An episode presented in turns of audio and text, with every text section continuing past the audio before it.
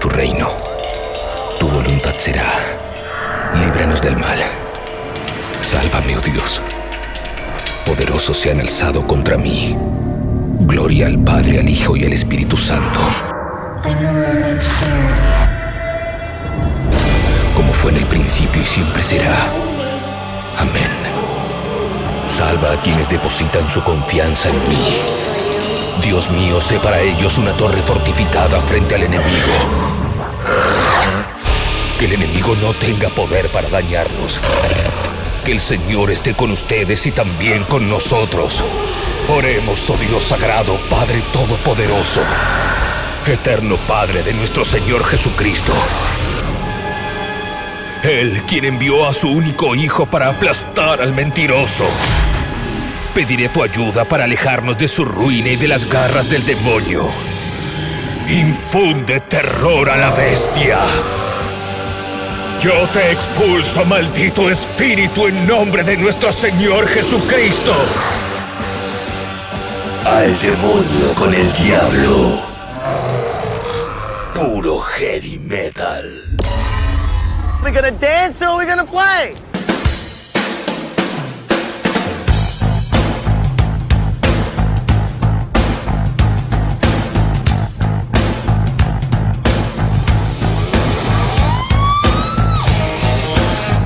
Empezamos, arrancamos un nuevo al demonio con el diablo. Como cada domingo estrenamos a las 10 de la noche.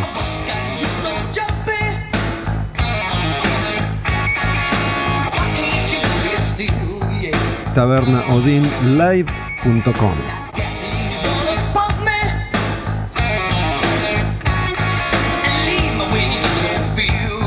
Y me gusta esta canción para comenzar un programa. Bienvenidos, bienvenidas. Esto es Al Demonio con el Diablo.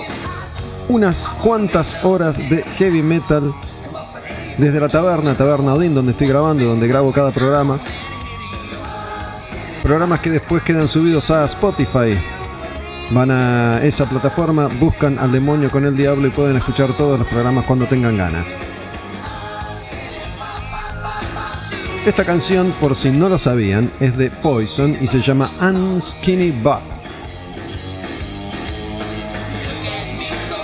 Es de un disco que salió en el año 1990 que se llama Flesh and Blood. Seguimos haciendo ese repaso, ese recorrido, cada vez más cerca del final por las canciones, los discos y los artistas de toda una década. Empezamos en 1980, estamos ya en 1990, cerrando, bajando la persiana. Esto lo hago generalmente en orden alfabético, estamos por la letra P, así que no falta mucho. Sin embargo, voy haciendo hincapié en algunos discos que separo, porque tienen algo muy particular. El programa anterior fue Empire de Queensryche, por ejemplo. Y hoy, más adelante, en este mismo programa, vamos a hacer eso, exactamente eso, escuchar todas las canciones de un disco del año 1990, un disco que se llama Cowboys from Hell y es de Pantera. Así que eso va a ser más adelante, después de la charla con el invitado de hoy, que va a ser Hernán Pichu Espejo. Hernán fue integrante de bandas como Brede, Dragonauta, Bandera de Niebla, El Siempre Eterno. Su proyecto, que es básicamente un proyecto solista que ya tiene muchos años de historia, se llama Compañero Asma. Un eh, gran músico argentino que viene tocando desde hace ya mucho tiempo. Es hermano de Gonzalo Espejo. Gonzalo fue baterista de Brede, fue baterista de Raíz y es baterista de Plan 4. El invitado hoy, en un rato, charlando conmigo acá en la taberna, en este nuevo Al Demonio con el Diablo, Hernán Pichu Espejo. Pero ahora estamos con Poison, estamos en el año 1990. Esta canción se llama Unskinny Bob, pero esta otra se llama Life Goes On.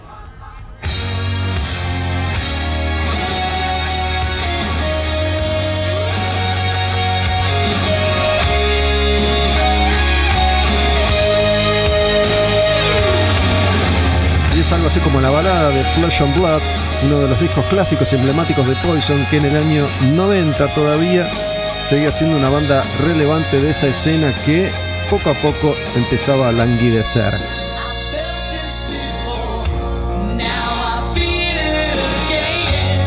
¿Qué escena es esa? ¿Qué escena era esa?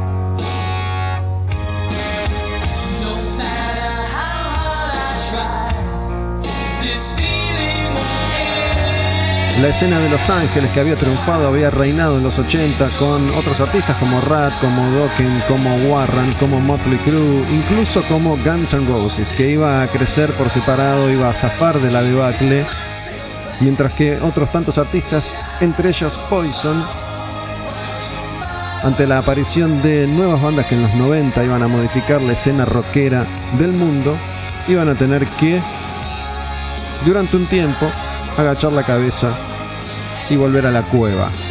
Pero eso todavía no estaba sucediendo en 1990 para Poison. Este es un disco que funcionó mucho y tuvo grandes clásicos que han quedado y que estamos escuchando y que estamos repasando ahora en Al Demonio con el Diablo. Esta canción se llama Life Goes On, la vida continúa, sigue adelante, Poison.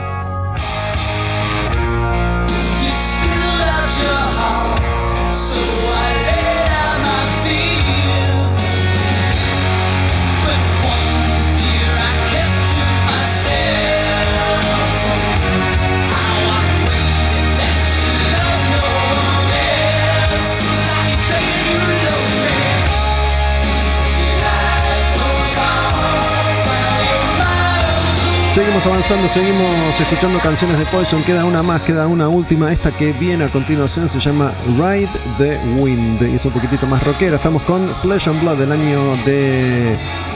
La edición es 1990.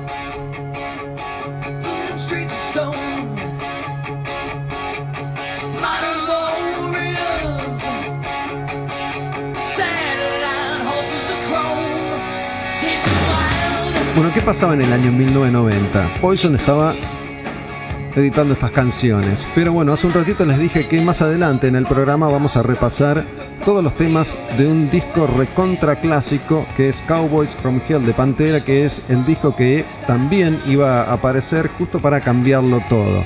Pantera entonces, si bien no era una banda nueva porque ya habían editado cuatro discos, para la mayoría de los habitantes de este planeta que estaban vivos en el 90, sí lo era la banda parecía completamente renovada, renovada y editaba ese disco que fue un bombazo. Y eso convivía con Poison.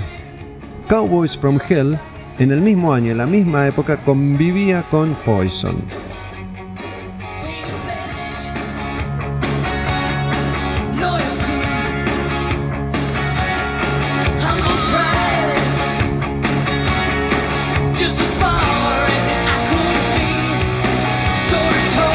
Pero así como fuimos recorriendo canción a canción desde 1980 hasta esta parte, fuimos viendo cómo a medida que pasaba el tiempo, que se sucedían los años, más y más propuestas diferentes iban apareciendo en el universo del rock y del heavy metal.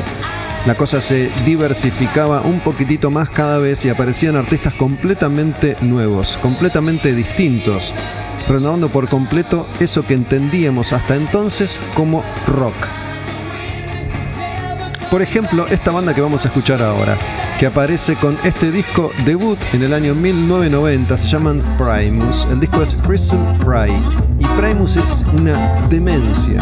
Hoy en día sigue siendo una demencia. Imagínate 30 años atrás. The Toys Go Winding Down. Se llama esta canción. Y este es el primer disco de Primus. Nada que ver con Poison, nada que ver con Pantera, nada que ver con nada. La banda de un bajista talentosísimo, Les Claypool, cantante también,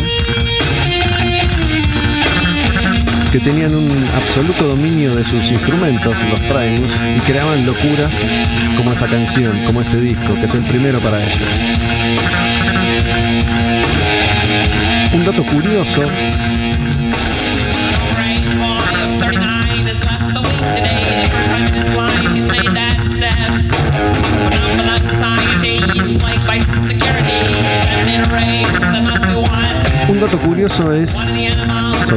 ese preciso momento, en el 90, es que el guitarrista de Primus se llama Larry Lalonde.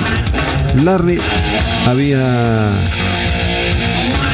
hecho historia en el under del metal extremo como guitarrista de Possessed, una banda de thrash death metal, de las primeras bandas de death metal de la historia de la humanidad. Y de pronto reaparecía un tiempo más tarde tocando la guitarra en Primus. The Toys Go Winding Down se llama esta canción.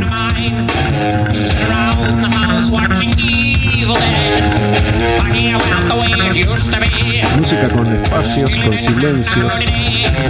Música que respira la voz nasal de Les Claypool.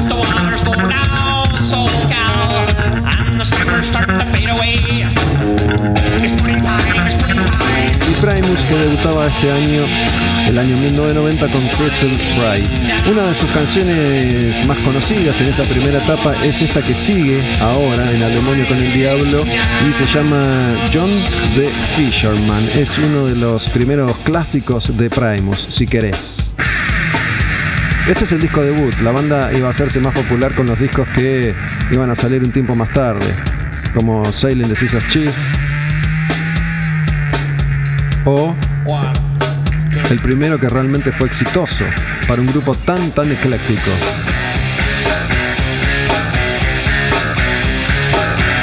Pork Soda.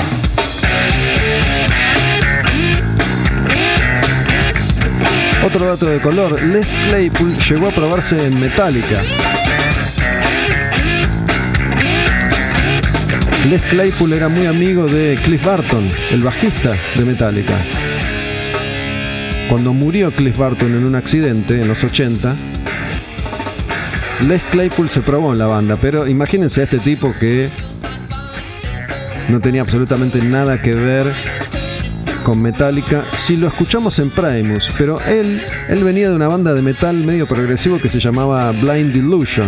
Les, que, Les Claypool viene de la escena de metal, lo que pasa es que después empieza a experimentar con esta locura que es Primus. John the Fisherman se llama esta canción. John el Pescador.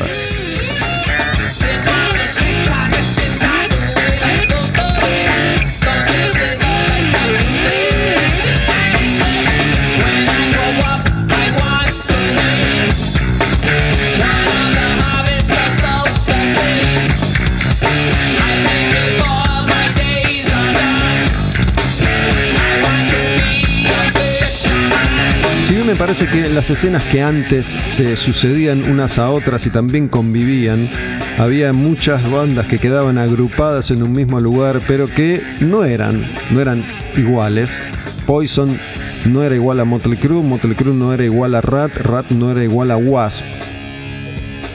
En los 90 ese rasgo, ese eclecticismo está mucho más marcado. Y en los 90 convivían bandas que eran nuevas en ese entonces, como Nirvana, con Pantera, con Primus, y también con esta otra banda que fue muy importante en ese momento. Me refiero a Prong. Prong en los 90 también fue una banda clave y es muy distinta a Primus. es muy distinta a Pantera. Tal vez algún punto de contacto con Helmet.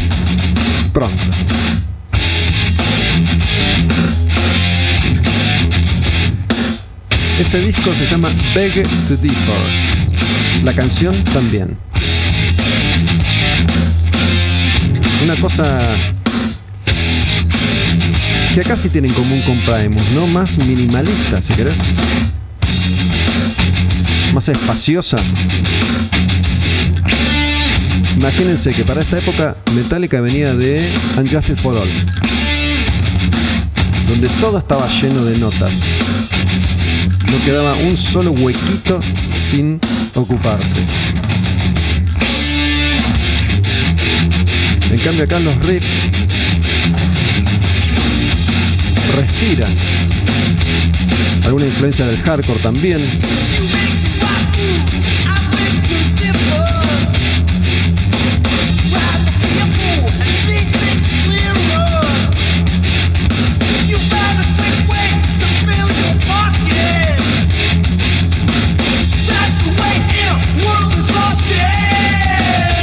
Editaba en el año 1990 el disco Back to Deeper y todavía le faltaban un par de añitos para, para pegarla. Eso iba a suceder en el 94 con Cleansing, el disco que tiene su canción más conocida, Snap Your Fingers, Snap Your Neck.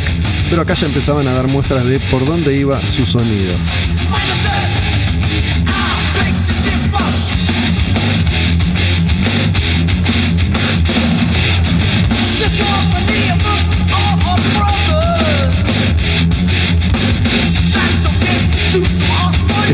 Venían a renovar la escena metalera de los 90 tenían ya una imagen muy diferente, cero cuero, cero tachas, nada que ver con el metal clásico. Es la época en la que empiezan a ponerse de moda las bermudas, ¿no? Phil Anselmo tocando en bermudas, rapándose el pelo. De eso vamos a hablar en un ratito cuando estemos repasando las canciones de Cowboys from Hell. Pero mientras tanto estamos escuchando estos temas del año 1990. Estamos con Prong y el disco Back to Differ. Mientras esperamos la llegada de Hernán Espejo, invitado hoy, músico de Brede, de Bandera de Niebla, de Dragonauta, del Siempre Eterno, de Compañero Asma. Back to Differ se llama esta canción. Vamos con una más de Prong. La que viene es Lost and Found. Estamos en el mismo disco, obviamente, 1990 y Back to Differ. Esta es Lost and Found. ¿Sabe alguien qué es Lost and Found? Lost and Found es el lugar al que tenés que ir en los Estados Unidos si, por ejemplo, fuiste a tomarte el tren y en la estación perdiste la billetera. Vas al Lost and Found de la estación y ahí te dicen, encontramos todo esto, su billetera no está.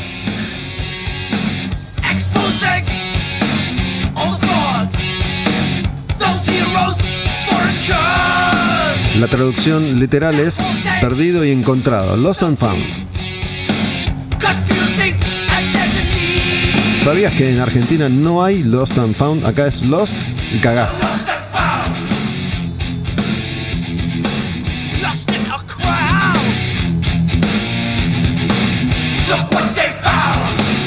Acá toca la guitarra y canta Tommy Victor, que es un músico muy importante para toda esta escena de los 90. En su momento se lo ponía junto a Phil Anselmo, a Danzig, a Page Hamilton de Helmet, a Rob Zombie, los líderes de las bandas que eran la renovación del metal en los 90. Tommy Victor toca en Danzig desde hace ya muchos años. Danzig no tiene mucha actividad, la banda. Más allá de la pandemia, durante los últimos años Glenn estuvo más dedicado al regreso de Misfits que a Danzig y a sus otros proyectos, los cómics y las películas. Glenn está haciendo unas películas de terror de decimoquinta categoría, una cosa bizarra y de pésima calidad, incluso para lo raro.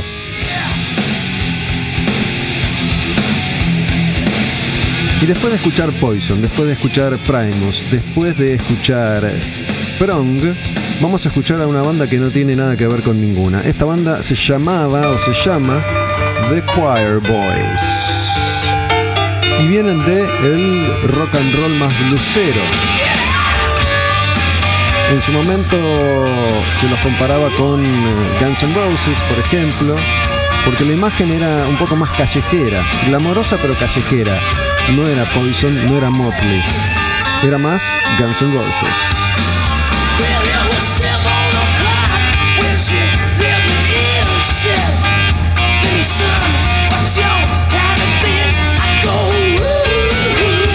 Ingleses.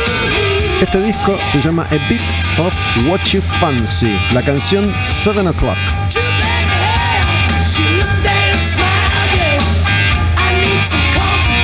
Es el primer disco de los Choir Boys, también conocidos antes como The London Choir Boys.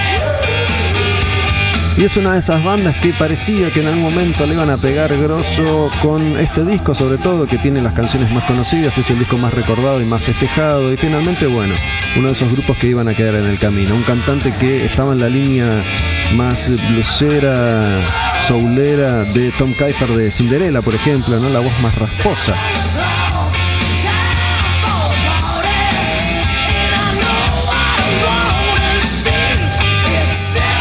Banda de rock and roll de Choir Boys en este repaso por las canciones más importantes del año 1990. Empezamos con Poison, Primus Strong, esto es Choir Boys y la canción 7 O'Clock, A Bit of What You Fancy, el nombre del disco.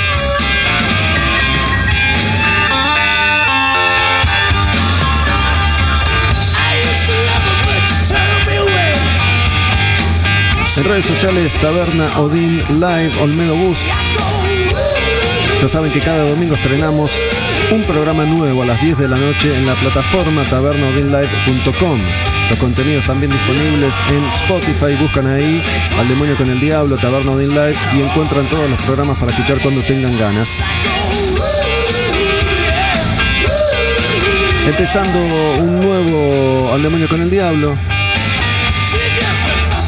con estas canciones del año 1990. Más adelante vamos a ir a fondo con Cowboys from Hell de Pantera, que sé que es algo que seguramente muchos fanáticos y fanáticas, del metal van a disfrutar. Estamos hablando de uno de esos discos que en el mundo entero han dejado una huella imborrable. Pantera, más tarde, en Al Demonio con el Diablo. Antes vamos a estar, voy a estar charlando con Hernán Espejo, el invitado de hoy. Vamos con una canción completa, cerramos este primer bloque de Al Demonio con el Diablo. Es una canción de los Choir Boys que se llama I Don't Love You Anymore. Es una canción blusera, es una especie de balada. Amor. O desamor. Porque se llama Ya no te amo más.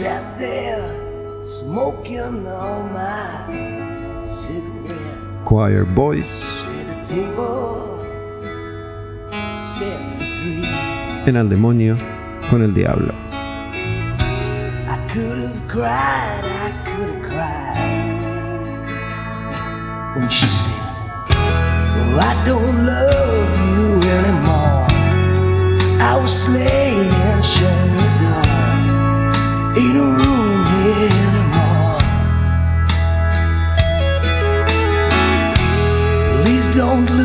to me for help. All the pain is with yourself. All the blame is with yourself.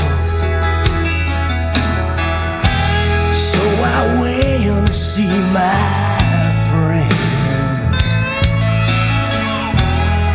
I try to turn to them for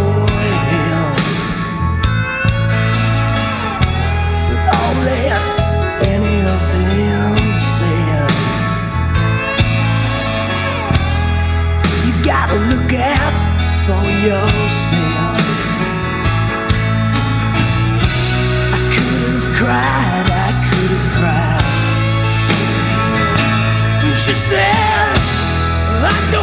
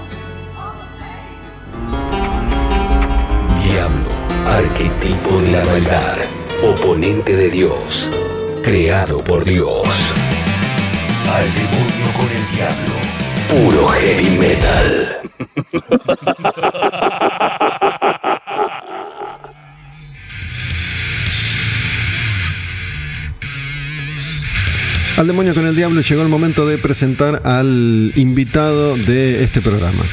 Siempre viene alguien a la taberna donde grabo cada semana un nuevo episodio, capítulo, programa, como más les guste, de Al demonio con el diablo. Dos horas o tres a veces de heavy metal. Y el invitado siempre es un músico argentino. Generalmente son varones, si no recuerdo mal, hubo una sola invitada que fue Brenda de Blood Parade. Y bueno, ya habrá otra seguramente. Pero programa programa invitamos a algún músico argentino para que venga a contar su experiencia tocando heavy metal en un país como este, el nuestro, la Argentina. El invitado de hoy tocó en breve Bandera de Niebla, Dragonauta, Siempre Eterno, Compañero Asma y ahora tiene una banda que para mí es nueva, creo que para él también, una banda de black metal que se llama Baxaxa. Nombre jodido, pero él no, él es un encanto. Hernán Pichu Espejo, ¿cómo anda, che? ¿Qué tal? Muy bien, muy bien, muy bien. Gracias por la invitación. Siempre está bueno charlar con vos. Hace, creo que de la reunión de Brede de 2009 no, habíamos, no volvimos a hablar, así que buenísimo, muchas gracias. Sabes que, bueno, lo que estamos escuchando ahora de fondo mientras conversamos es justamente, justamente Brede. Y hacía mucho, mucho tiempo que no escuchaba Brede. Qué banda jodida, ¿no? Que, digo, a nivel Había- musical, ¿eh? Mira, en, en el caso, en el caso de todas las bandas que contás, siempre traté de que tengan como un, un toque así medio. Un componente jodido. Sí, medio arty también, ¿no? Yo de chico siempre yo flasheé con el trash, con un montón que tengo casi 50. Más vale que ya escuchaba metal, hard rock, Whitesnake, Purple, eh, Ingui, Maiden, lo que sea. Pero en el momento que sale Master of Puppets, es como que, viste, Ese fue el quiebre para vos, Master of Total, Puppets. y sí, sí, porque voy a Francia a los 15 años a hacer un intercambio cultural, me compro una hard rock francesa y de repente veo que ya estaban tureando Metallica haciendo Master con Jason, eh, Anthrax con Among the Living y Metal Church en la época de The Dark, era, era y cerraba Metallica todas las noches y me di cuenta que no conocía la música con la que estaba flasheando realmente la gente en todo el mundo, venía a salir justo de Raining Blood. Y bueno, arriesgué ahí en un supermercado suburbano de como a 50 kilómetros de París, ahí lejos, cerca de, al sur de Versalles. Me lo compré en un supermercado que estaba ahí entre los discos del momento, qué sé yo. Era Music for Nations, era underground, pero era un número, estaba vendiendo muy bien. Lo compré ahí, pum, fui al living de la casa donde paraba, sin saber qué era, viste, teniendo miedo que fuera algo que, me, me echaran de la casa, viste, por una familia que te acogía ahí, viste, para acompañar al hijo que le gustaba Dire Straits, eh, Police, qué sé yo. Y así bajito, viste, lo puse. No sé por qué empecé por el lado B. Disposable Heroes, no me acuerdo por qué. Te equivocaste de La- lado. No, no, no, no sé por qué. Me pareció raro que tuvieran temas tan largos. Entonces, como la bandeja no era mía, no quería pinchar en, un, en Master of Puppets o en, en Welcome Home, ¿viste? Porque es una casa que no es tuya, qué sé yo. Ya en mi casa creo que ni movía la bandeja. Si mi papá me decía, me gustaba el tercer tema de un disco, escuchaba el primero y el segundo. Hasta que llegue. Hasta que llegara. Estamos hablando de vinilos y había Claro. que poner manualmente en el surco si querías Entonces, cambiar cuando, de canción. Cuando veo que el lado B empezaba con un tema de 8 minutos, digo, ¿y esto qué es? Pum, pongo Disposable Heroes. La música me pareció increíble, pero tenía miedo de la voz. No sé por qué yo creía, sin saber lo que era que sea Nape and Death, porque tampoco lo conocía, estoy, estoy hablando de febrero, febrero o enero del 87, yo creía que la voz era así. ¿Por qué? Porque había leído una metal donde decían que el, trash no era música.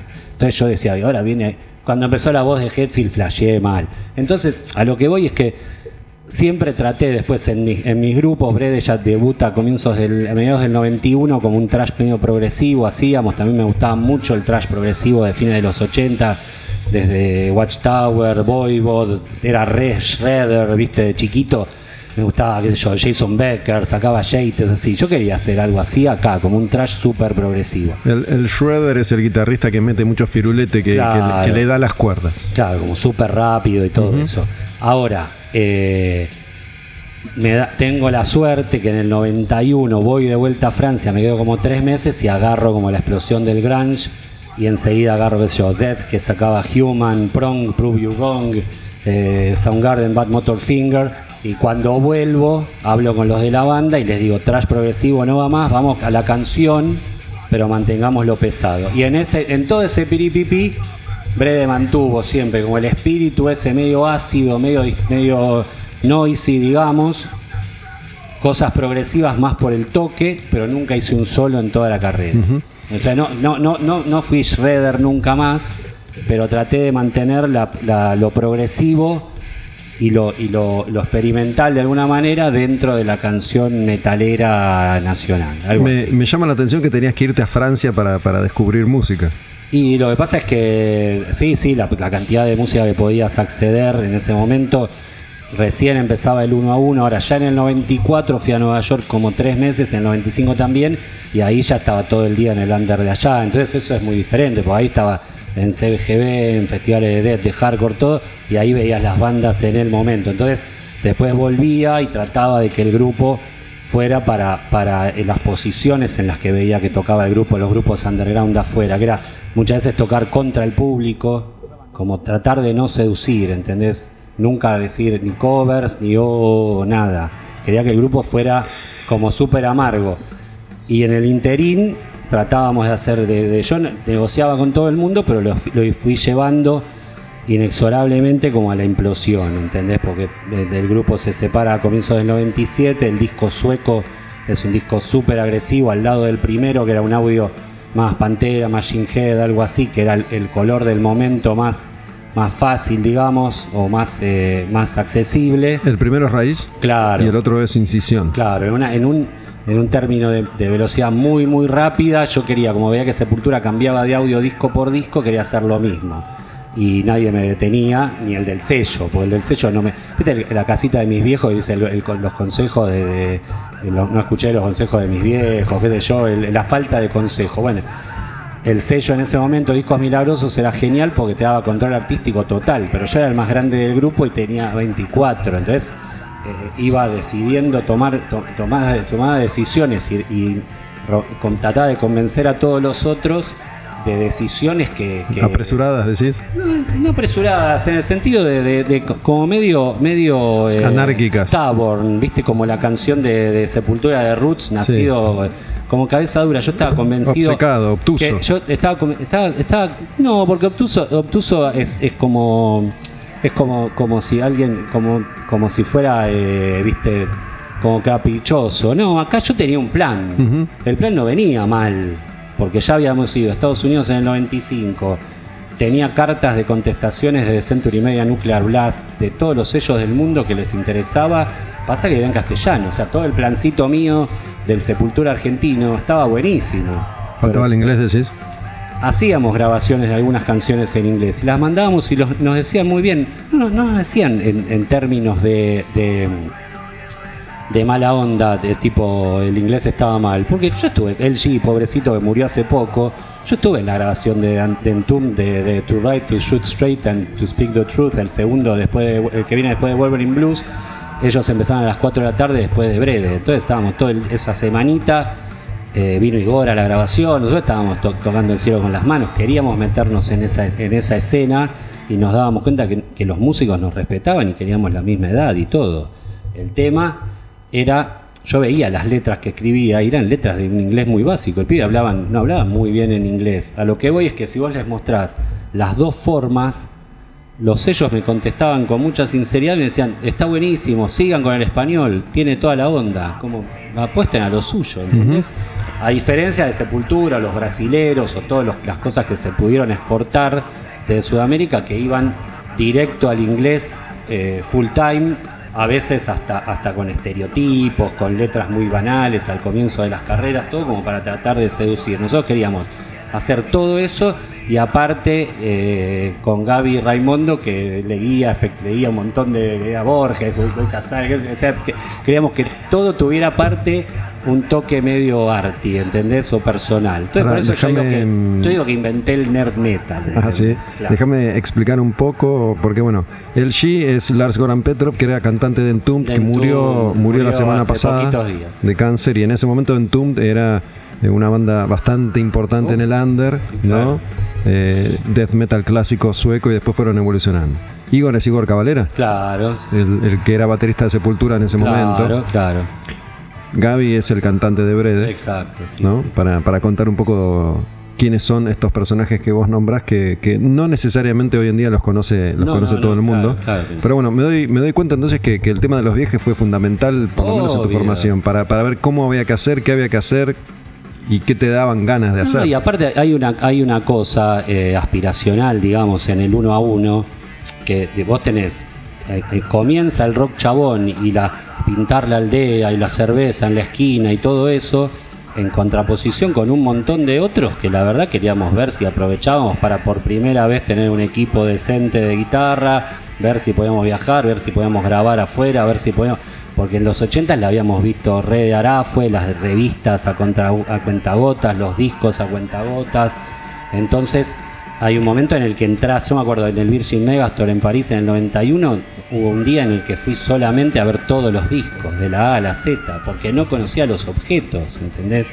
Entonces veía por primera vez todos los CDs de tal, la tapa de tal en original, ¿entendés? Eh, Bueno, imagínate, a veces es difícil de entender para, para quienes no atravesaron esa etapa el cambio que significó el uno a uno en los 90 en Argentina justamente para acceder a todo ese universo.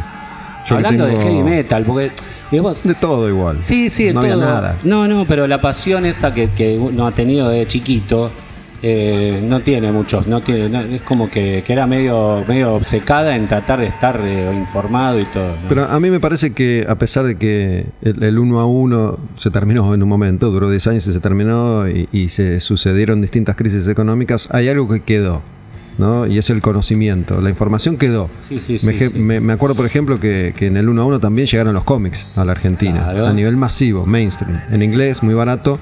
Y eso quedó, más allá de que por ahí hoy te compras un cómic de Estados Unidos y te sale 3 mil pesos una Sí, revista, sí, sí, que no, la, no la puedes comprar, pero la información quedó.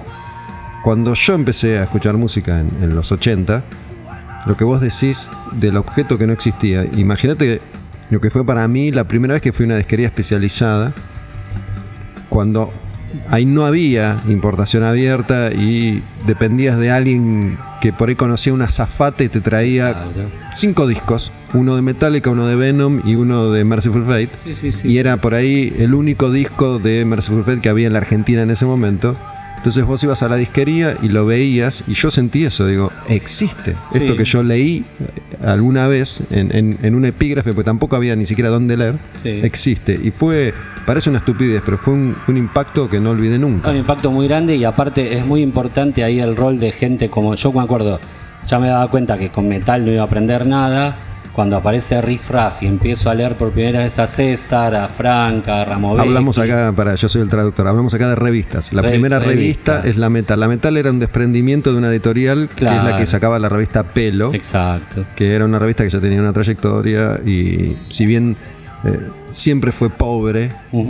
Pero llegaba. intelectualmente, la pelo Sí, funcionaba. sí, y a- metal sale ahí porque en, en los 80 explota el metal y sale esa revista y era lo único que había. Claro. Pero bueno, apenas entendías un poco, si te, te sumergías en Pero- los universos, pero- sabías que era muy mala la revista. Claro, pues después con Riff Raff y ya cuando empieza Madhouse yo iba a Excalibur, a una disquería que quedaba en el centro, en, en- en la Valle y Maipú, era una peregrinación para mí. Cuando iba a comprar los casetitos, viste, era la forma de informarse, saber que estaba César a veces cobrando y te decía, ¿conoces esto? Comprate esto también. Y de repente te recomendaba, qué sé yo, el, de, de Dimension Hatros de Voivod. ¿entendés? Entonces aprendí, aprendí un montón y siempre consideré que a las, vu- la- en las vueltas de la vida se terminó dando hasta que hago un programa de radio de metal. Yo nunca me consideré eh, fuera del mundo de, de- digamos, siempre necesita, necesité tanto para informarme como para difundir lo que iba haciendo, necesitaba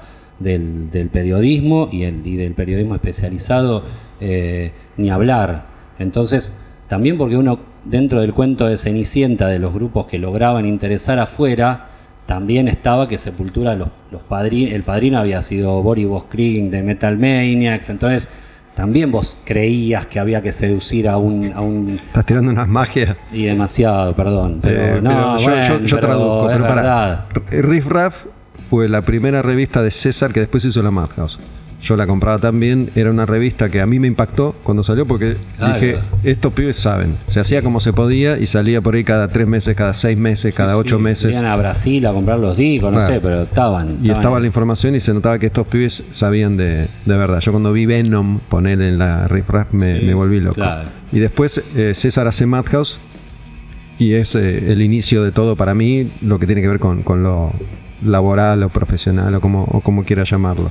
La Metal Maniacs era una revista under de Estados Unidos muy muy buena también, con, con data muy muy importante y mm, yo entiendo que a veces es, es difícil de comprender para, para, de nuevo, para alguien que tiene 20 o 20 y pico, que cree que toda la información está disponible, pero hoy si vos querés aprender de Voivod, revistas en papel casi no hay. No, no, ya no. Y si vos querés aprender de Voivod online, tampoco hay.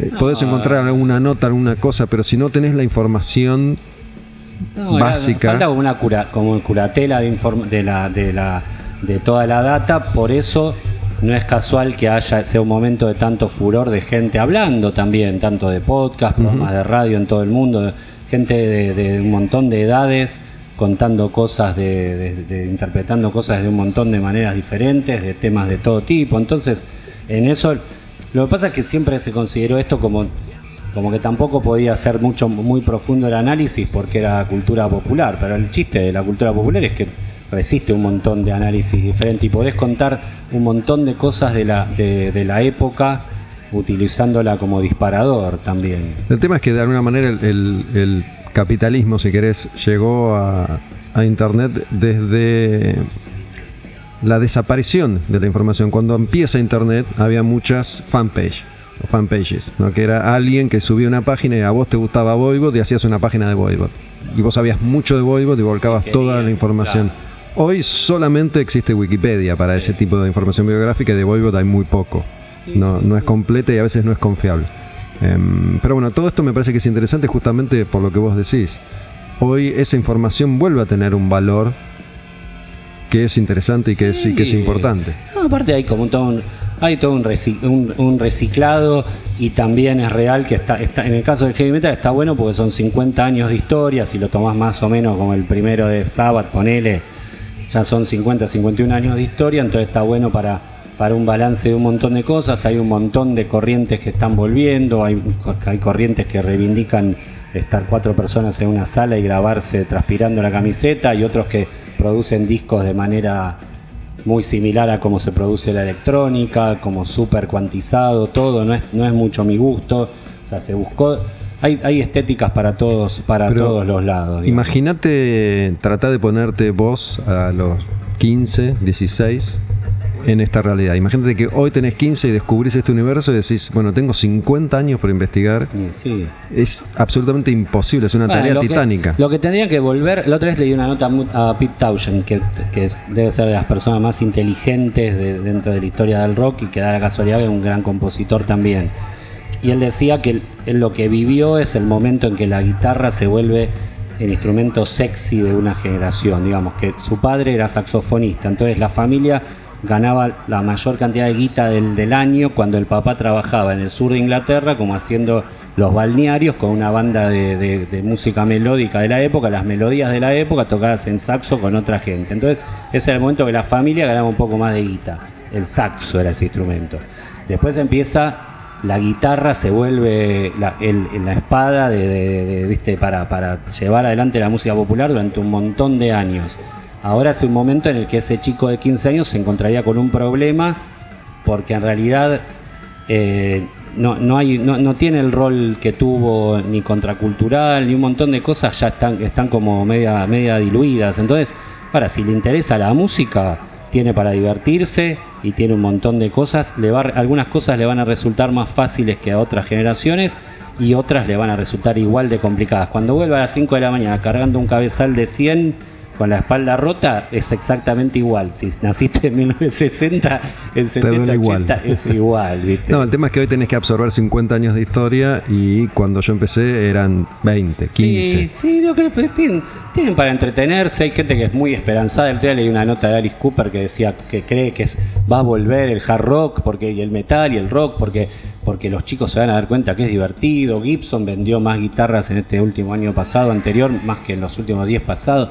No sé qué va a pasar. Sí, no, no es que no es algo que me interese eh, Analizar no, o predecir. no es es- sinceramente, de- el rock me parece ya un formato que ya se le dio vuelta de tantas formas posibles que disfruto mucho eh, yendo al pasado y aprendiendo de microescenas y recordando cosas.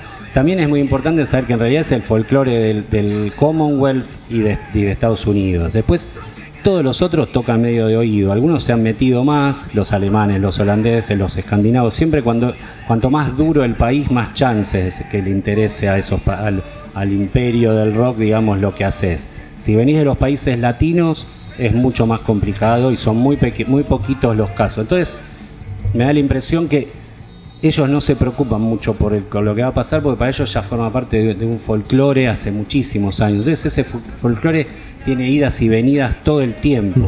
A los que lo vemos de afuera es más... eh, es más, la otra vez veía un libro excelente de inglés sobre las modas de la historia del rock y uno con muchísima con, con muchísima memoria la moda y el rock podés llegar a contar 10, 12 looks. Para los ingleses hay 100, o creo que 80 y pico.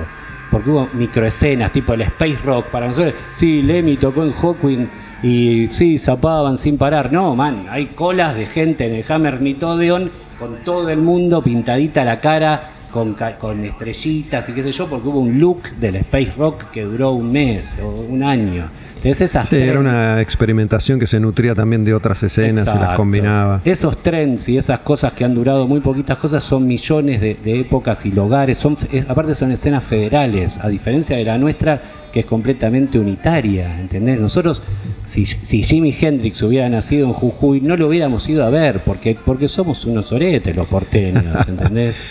Al- Mirá, a- hasta los todo- rosarinos tuvieron que venirse a vivir a, a Buenos Aires, los que hicieron carrera acá. Lito, los gatos vinieron a una pensión de Avenida de Mayo y eran brillantes, con Papo también. Eh, Fito, ni hablar. Los platenses, algún caso, pero también terminaron viviendo acá. O sea, es como un. Bueno, lo de, lo de La Plata, yo que frecuenté mucho La Plata en los últimos años, me, me parece un fenómeno bastante difícil de entender porque está a media hora, una hora si querés, de auto, que es lo mismo que, que te puede llegar a tomar viajar desde San Isidro Sí, a- al Mejía, centro, sí. ¿no? Eh, sin embargo, ya ellos lo viven Sí, como que ir a Capital es, es un viaje.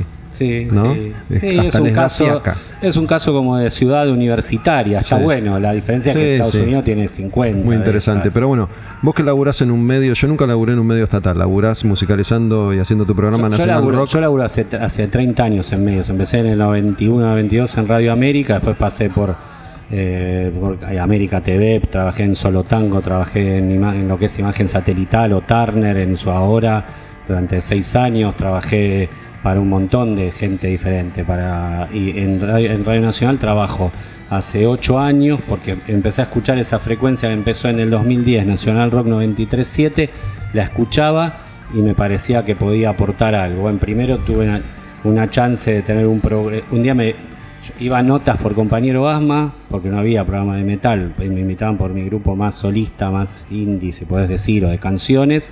Y aprovechaba y cuando salían del aire les decía, che, está buena la radio, pero hay cosas que se podían hacer así, asá, qué sé yo. Rompía un poco las pelotas. El director se enteró de ese momento y un día que tocaba acá con compañero en, en especial, acá en Julián Álvarez y Córdoba, acá cerquita, eh, termino de probar sonido y viene el director de la radio. ¿Quién era en ese momento? Horacio Marmurek. Porque en general depende de, de- En algún aspecto depende de los gobiernos de turno, Sí, pero no, hay una planta que permanece. Sí, sí, hay distintos, distintos tipos de, de gente que entró hace mucho, mucho tiempo. La frecuencia esta puntualmente había estado muchos años medio descuidada, había sido el faro, la supernova, pero estaba como descuidada.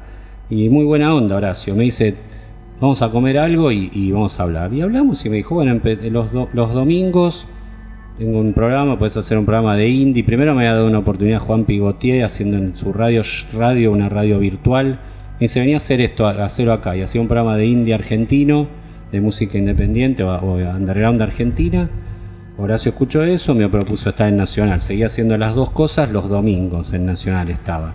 Y después cambió ya la gestión el programa no les interesaba especialmente en 2013, pero agarré y dije, bueno, tengo una chance de hacer un speech para tratar de, llevarte. Les dije, che, están saliendo un montón de discos por semana, bla, bla, bla, tin, tan, pum, la BBC, les rompí la cabeza tratando de, explicar mi teoría y me dieron la coordinación del equipo de musicalizaciones de la radio. Y bueno, ya hace ocho años de eso, y bueno, trato de- Tiene, tiene un, un concepto federal, la radio. La radio se escucha en todo el país. Eh, es- no, o casi. en FM se escucha en la ciudad y un poco en el Gran Buenos La Aires. M es la de todo el país. Claro, después tiene, tiene por una aplicación y una página, nacionalrock.com. Y después lo que trato de hacer es recibir más un promedio de unas 50 canciones por semana, se curo aproximadamente mil canciones por año elijo de lo que me mandan.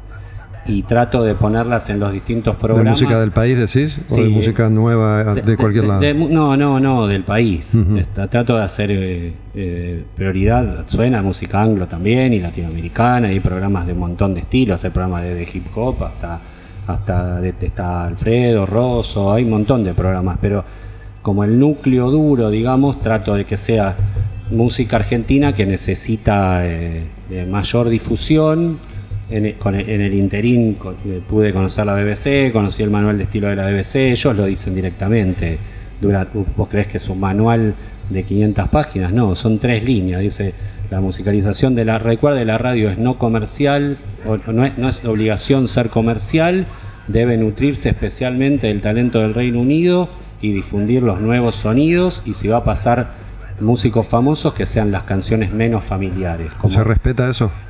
Eso, eso- Allá. ellos lo respetan. Sí, sí, Ellos lo respetan. Después yo, yo trato de hacer todo lo posible para, para convencer de que en el fondo no es un problema de, de me gusta o no me gusta una banda nueva o regular o fito o lo que sea. Que en realidad lo que estás haciendo es como, como transmitir Mostrar. trabajo, trabajo que, que incluye si vos sos el dueño de- del estudio, él es el, el que hizo la tapa, el- ellos son los que tocan, esto, el otro, es, mostrar, es hacer una muestra de trabajo. Necesita de un oyente eh, atento, porque probablemente si, si probablemente si escuchás un, un- grupo nuevo, tampoco es que es un grupo mire, son canciones en el fondo, creo que Iorio decía, en el fondo son canciones todo. No, no hay mucho, son canciones eh, con desarrollo, nudo de código.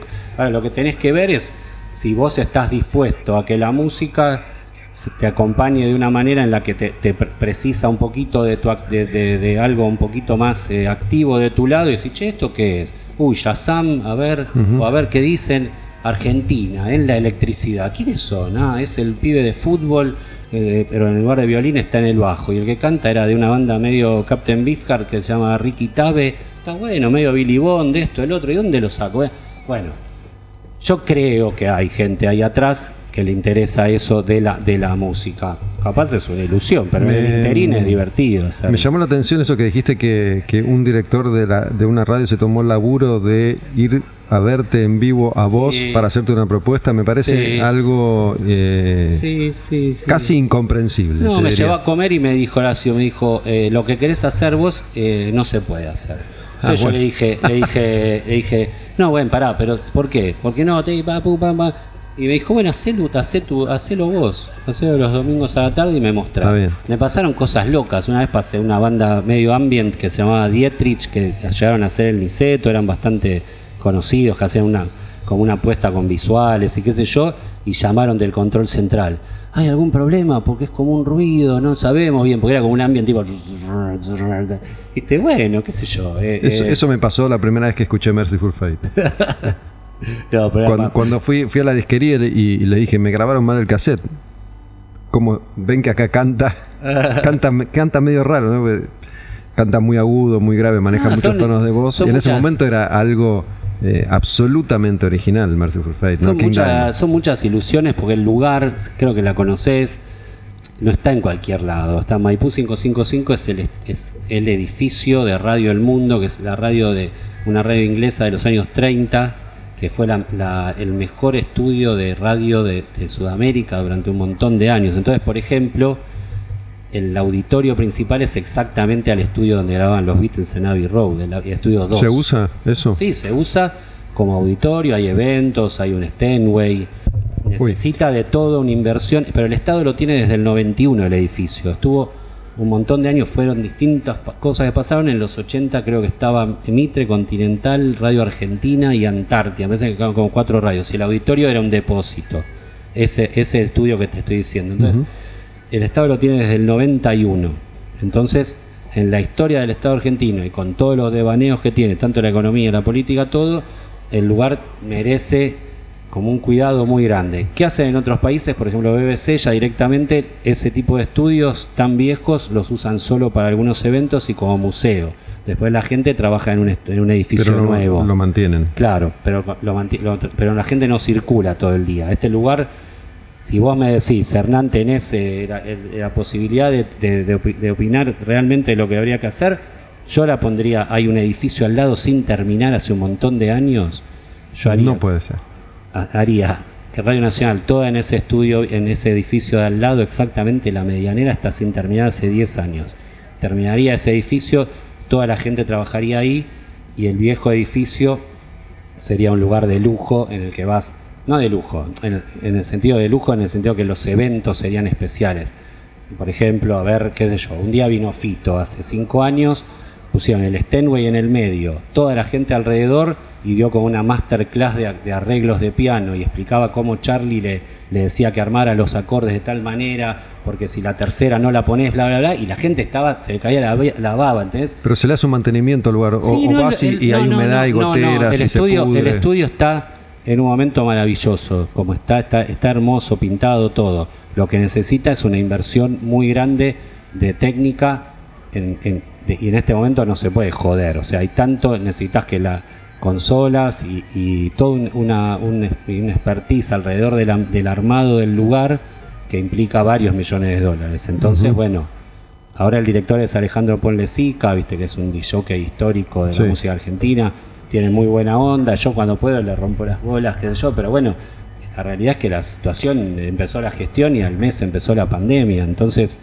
estoy tratando de en lo posible, hablo con los operadores, trato de pensar ideas, hablo, qué sé yo, eh, de algún Sí, día, me de algún día que el lugar esté al nivel del- de, de la de la BBC. no, no, no al nivel de la BBC, no, al, al nivel de lo que de lo que Representa. no, de lo que me- de lo que merece nuestra música. Yo en eso en eso te soy te soy sincero, es como me me- en, en- en- el caso del rock, bueno, hay cosas que me gustan, cosas que no me gustan, como cualquiera.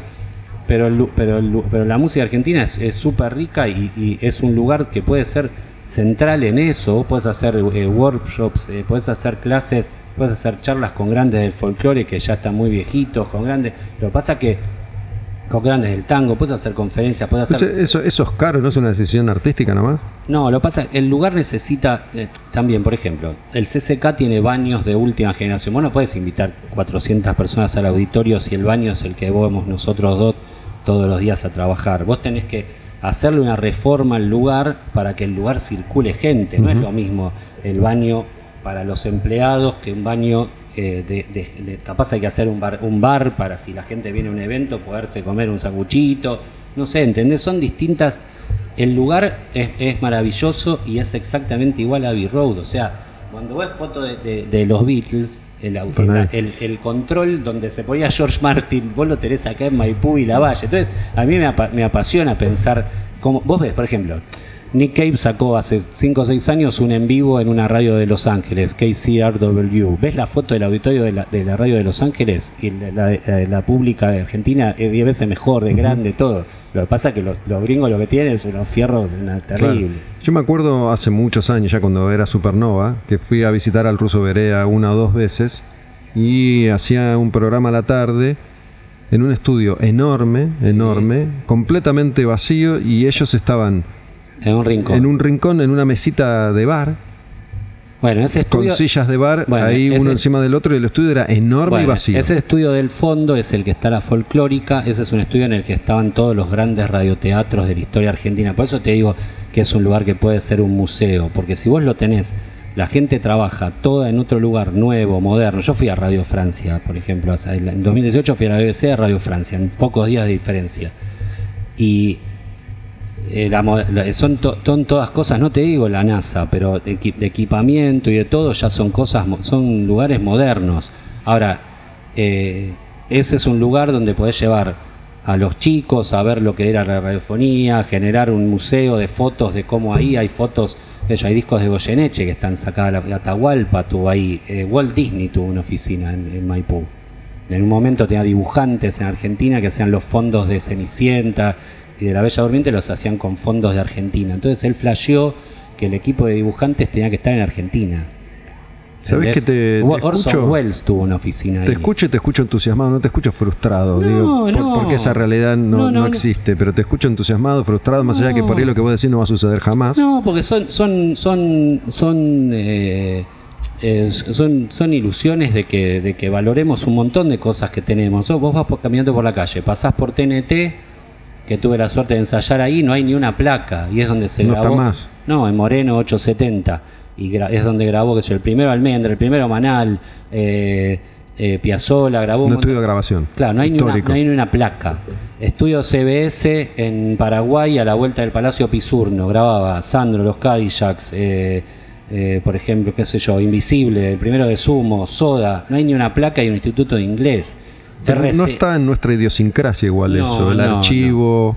No. eh, porque me parece a mí que, digo, más allá de la desidia, responde a esta necesidad de la urgencia permanente y constante. No tengo tiempo de ocuparme de esto porque hoy no sé qué voy a hacer Mm. ahora, de mi vida, de mi país, de mi casa, de si, no sé si como, no sé si no como. No, y a- y a- Entonces no me puedo ocupar de eso.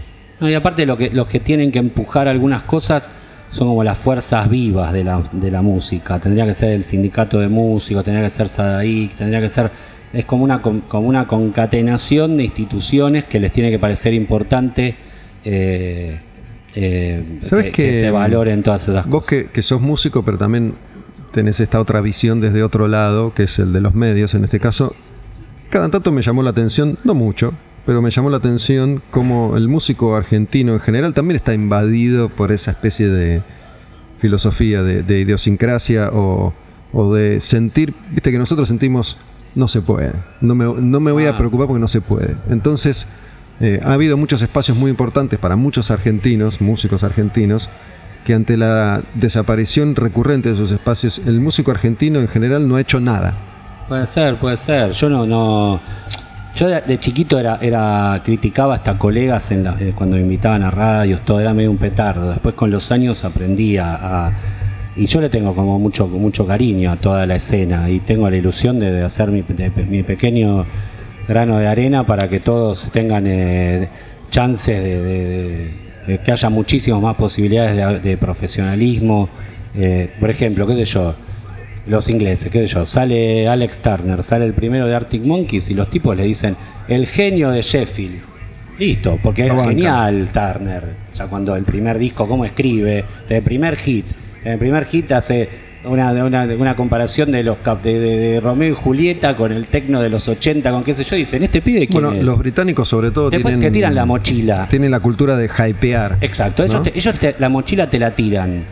Cuando tenés éxito. Exacto. No, no, te la tiran muy rápido. Suede sacó a la se- al segundo single ya la tapa de New Musical Express. Ellos te la tiran la mochila. Después hay que ver si vos bancás, la, si la bancás. Eh, nosotros es como, es al revés, es todo como más desconfianza, como más, más eh, bueno, a ver quiénes son, se la bancan, no Somos se la más, bancan. más tangueros y conservadores Claro, también, y ¿no? después la escena tiene, eh, del lado de los músicos más reconocidos, eh, en general cierran la puerta, ¿no? Por Acá. ejemplo, claro, claro, por ejemplo, como Sadaik, cuando saca de la puerta de un gran recital, saca el 5% y ese 5% lo divide entre los músicos que tocaron de manera democrática, el soporte se llevaría ese 2,5%. Entonces prefieren no tener soportes. Entonces, ¿qué pasa? Eh, eh, se hizo la ley de medios, los, los norteamericanos y los, los gringos ahora van a tener soporte. Sí, boludo, pero que también tenga soporte el que logra hacer Vélez y el que logra hacer Luna Park. Dale 20 minutos con 8 canales y la luz es remada al 10%, si tenés miedo que te, que te, que te... Ah, ¿qué te va a sacar? Si aparte tu público probablemente hasta, le- hasta le silbe. Igual es un Vos sistema. hablaste con Carca el otro día. Yo fui el día que Carca tocó de abriéndole a White Stripes. La pasó como el orto. Pero pre- hubieras preferido- yo le preguntaría, y lo conozco, es divino, le digo, ¿hubiera preferido no tocar? No, quiero tocar, de última que me silben, pero quiero tocar. El- eh, sin embargo, estabas tocando.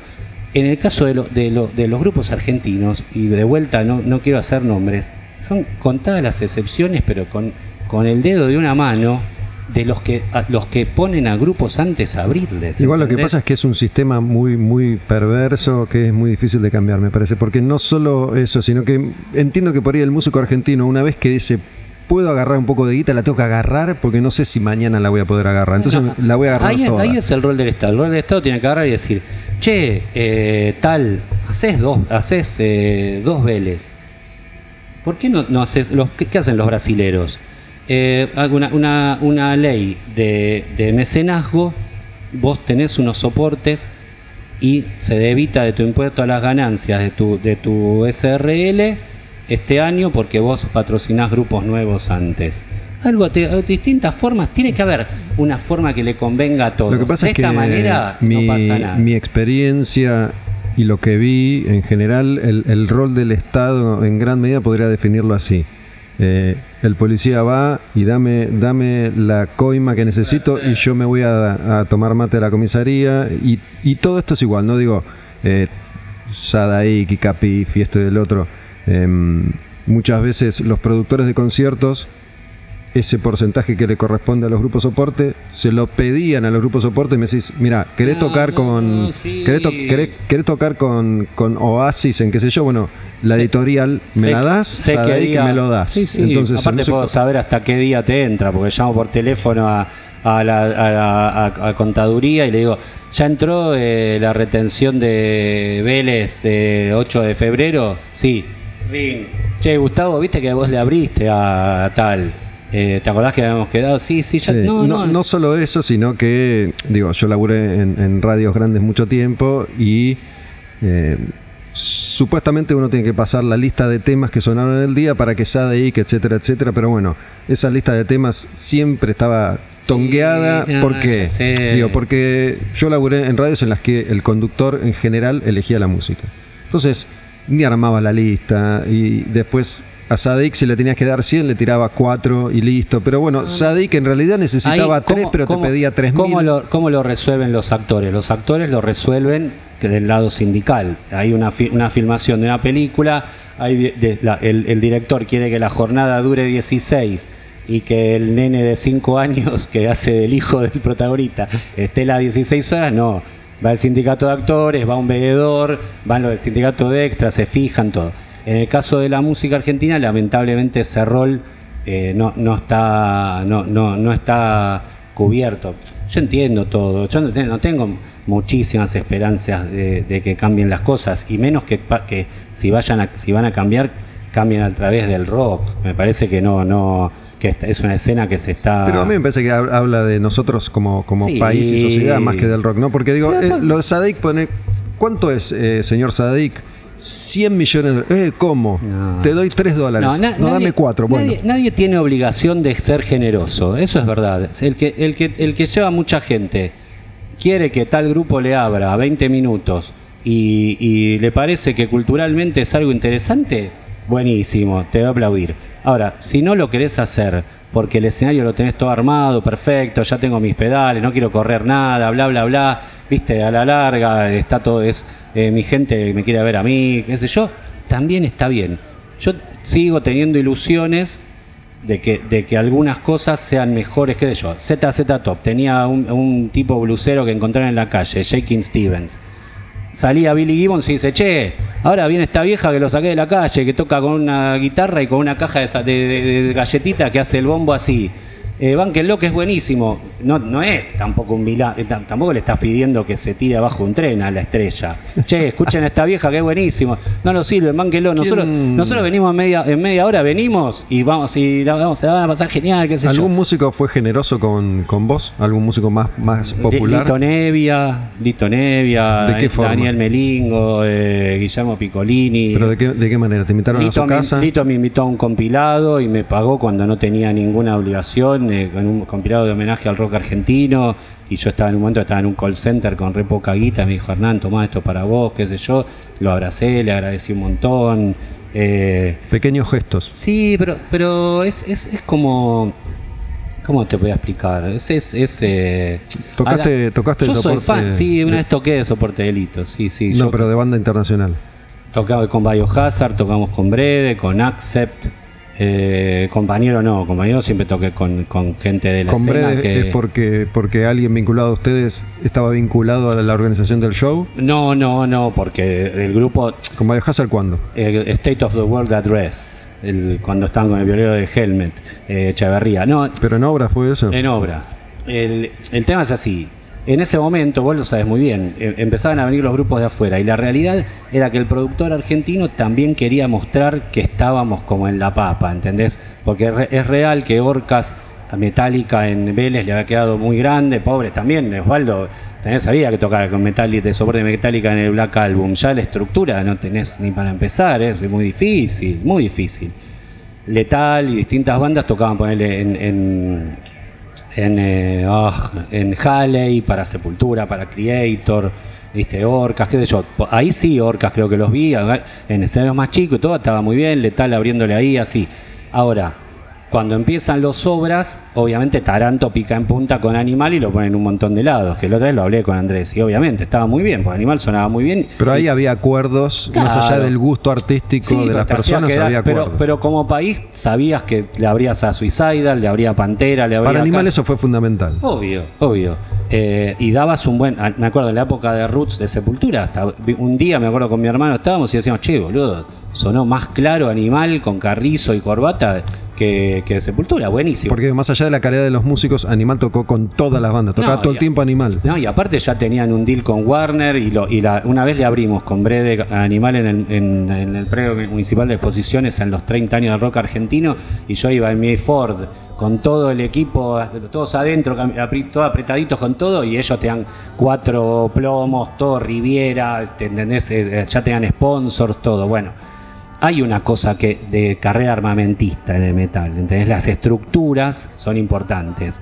Yo siempre quise que los grupos que, tu- que tuve tuvieran como una actitud más hardcore, porque en Estados Unidos había visto a Fugazi, que soy re fan, ¿entendés? Y veía que eran los propios tipos armándose. A mí siempre me Una cosa más socialista. Sí, siempre me gustó eso. Entonces, esa era la tiración floja que tenía también con mi hermano. Mi hermano siempre lo que terminó haciendo con Raíz y Plan 4 era un poco el sueño de Gonzi también. Tu hermano es Gonzalo Espejo, baterista de Brede, de Raíz y de Plan 4. Gonzi quería siempre una estructura y un show, qué sé yo. Yo sabía, sabía tocar con pu- saquito de de lana, ¿entendés? Si me criticaban, qué sé yo, eh, con qué.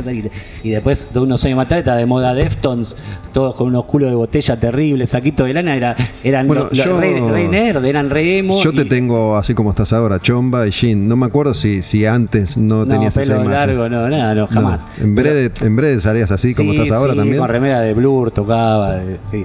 Eh, lo que voy es que eh, se, nos, no- se nos tenía que dar, era como, un- como unos turnos, ¿viste? Ya en un momento, Animal tenía los, ya tenía muchas fechas y tenía los slots de Pantera, eh, Suicidal, esto, Masacre, tenía Ramones, Danzig. Empezaba a agarrar la resaca de Claro, los demás. entonces- no doy abasto para tocar con tantos, Claro. metemos un brede y entonces, otra cosa. Entonces nosotros, Edo también le abrió a Body Count. Entonces en un momento se nos dio a los, a los que veníamos de sello más chico y que veníamos como, como aguantando. Yo tenía la ilusión de un día de abrir la sepultura. Ese era nuestro sueño con Gonzi. Pero no Bueno, tu hermano es ultra fanático de Sí, Sepultura. Gonzalo es fanático, es collector. Gonzalo tiene cosas de sepultura que no sé si las tiene eh, Max todavía, no, pero en serio, esa es collector mal. Eh, Max para mí no tiene nada. no sé. No, no lo conozco, pero para mí no tiene nada. No, no sé. eh, lo que voy es que. Es que un hippie. Se nos, se nos dio y fue re lindo. Le abrimos. eh, era minoría activa, Raptor y nosotros justo antes de Biohazard. Y después vino Body Count que le abrió Edo y no me acuerdo quién más. Y después medio que languideció todo eso. ¿Viste? El 1 a 1 para mí no termina en, exactamente en, en el 2001. Para mí ya la segunda de Menem ya empieza como Sí, sí, la crisis era mucho más dream is incipiente. over, pero es algo del capitalismo global, porque si vos te fijas, qué de yo, el deal de Earache con Columbia, viste, que es un momento raro del metal. El metal logra por primera vez un deal Para que acá hace falta traducción. Sí. Y era que era un sello under inglés que empezó Claro. a editar mucho death metal, grindcore. Claro. Y en el under fue muy importante. Cuando ese género parecía que iba a crecer como había crecido Metallica 10 años antes, se asocian con una multinacional que es Columbia. Lo que pasa es que, bueno, Entombed, Carcass, tres o cuatro bandas. Pasa Todos que esa música era demasiado extrema y Claro. nunca iban a poder dar el salto de Metallica. Pero duran, dura- Duró un año. Claro, ese, ese momento del capitalismo en el que después del éxito de Nirvana todos van a buscar su grupo indie para pegarla. Aquello, Bad Hole Surfers tuvo deal de Sí. grupo grande, un grupo que cinco años antes tomaban LSD sin parar y hacían eh, noise extremo. O sea, todo. El primero es Sonic Youth con Geffen y Gu. Eh, Kim, Kim Gordon recomienda a Geffen, le dice Che Nirvana. Y así se va encadenando todo. A lo que voy es que es, es mismo afuera pasó que un año parecía que, que, se, que, que yo, Morbid Angel tuvo disco en Major, eh, Carcass, esto, lo- todos los que nombraste, al año siguiente les devolvieron a todos el contrato. La diferencia es que en esos países todos siguieron trabajando hasta el día de hoy en muchos casos y en nuestros casos, como decís vos muy bien, la escena hace que en el momento que se entusiasman los sellos, ponían plata, qué sé yo, yo me acuerdo en el momento que grabamos el segundo en Suecia, salía exactamente lo mismo que grabar de vuelta con Álvaro en Buenos Aires. Pero pará, porque para mí eso es lo mismo que yo dije de Sadaik recién, ¿no? Y digo Sadaik y puedo decir cualquier cosa. En lugar de que Sadaik diga, bueno, yo para hacer esto bien necesito 50, ¿no? Pero no, te voy a pedir 30 millones. Yo Sí, te voy a ofrecer sí, sí, sí. ni 50 ni 30 millones, te voy a ofrecer 3. Y vos me haces sí, 3,78, dale. Entonces, que grabar en Suecia en ese momento fuera igual o a incluso más barato que grabar acá, Sí. es ridículo. no, claro que sí. Por más uno a uno Sí, que sí, sea. sí, sí, pero eso, eso pasa en muchas estructuras. Acá en Argentina, por ejemplo, es muy difícil grabar a las orquestas clásicas argentinas. Entonces vos tenés las cuerdas del último de Ilia Kuriaki ante, hace unos años, las cuerdas son en Europa del Este. ¿Entendés? Hay un montón de cosas a Porque mejorar más acá. barato. Sí, a mí me lo que me ilusiona, yo entiendo, sé todo lo que decís. Ahora, como tenemos ya los dos, en tu caso, en el mío, ya estamos ahí en los 50 más menos, eh, y conocemos tanto del ambiente de todos los lados, eh, y, y somos padres también, me da la. Quizás soy reconservador ya a esta altura del partido, pero tengo la ilusión de que las cosas. De, de- de- de pensar o de ver si algún momento hay, cosas, hay formas, posibilidades de cambiar eh, alguna- que, algunas digo, cosas. est- esta charla tiene que ver con perdido eso. por perdi- está perdido por perdido, pero, Yo no lo ¿por digo no? esto desde el lugar del pesimismo, eh, lo digo descriptivo, estoy describiendo un una realidad y además lo digo ya desde el humor. Pero bueno, esta charla en definitiva tiene que ver con, con construir un poco eso que, que vos decís, más allá de que me resulte o no entretenido. Es más, voy a preguntarle a Iván cuánto tiempo, hace una hora y media que estamos hablando, ¿no? Una hora más o menos.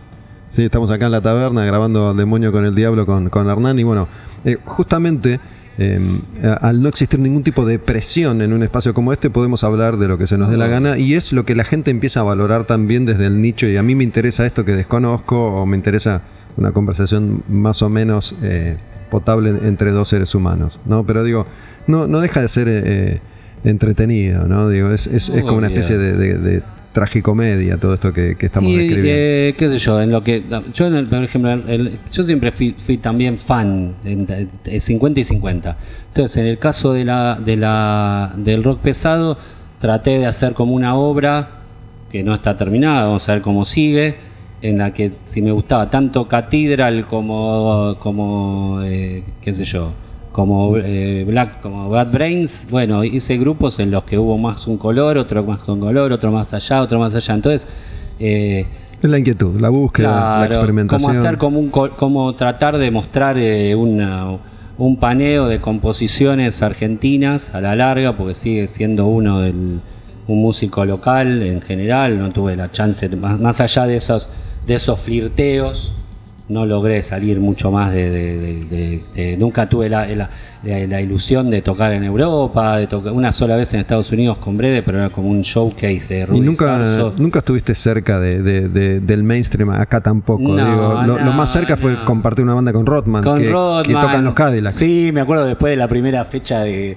cuando entré por Ariel ahí en, en, eh, Siempre Eterno. en el Siempre Eterno, el retorno fue un Niceto, estaba lleno, había como mil personas, qué sé yo, y Sergio me dice, al otro día, ¿y estás contento? Le digo, sí, boludo, es la primera vez en mi vida que toco para tanta gente siendo el, estando en el grupo headliner, porque toqué capaz para más gente, pero siendo de Iban los- a ver a del- otros. Claro, del soporte. Bueno, Entonces, yo te, te fui a ver en ese Niceto. Yo soy muy fan de, de Rodman. Sí, lo amo. buena lo amo. banda, con Richard y el ruso, eh, Mimi, bueno, Mimi. Aparte lo amo a él, voy a, ver, digamos, voy a ver cualquier cosa que haga Rodman. Sí, y desde hace un tiempo yo disfruto mucho más ese ámbito, el de Niceto, Siempre Eterno y 1800, 700 personas que, que Y meterme fui- en un estadio. alguno de esos. No fueron tan, fueron dos años y medio, pero habrán sido, no sé, 10, 12 shows, no fueron tanto.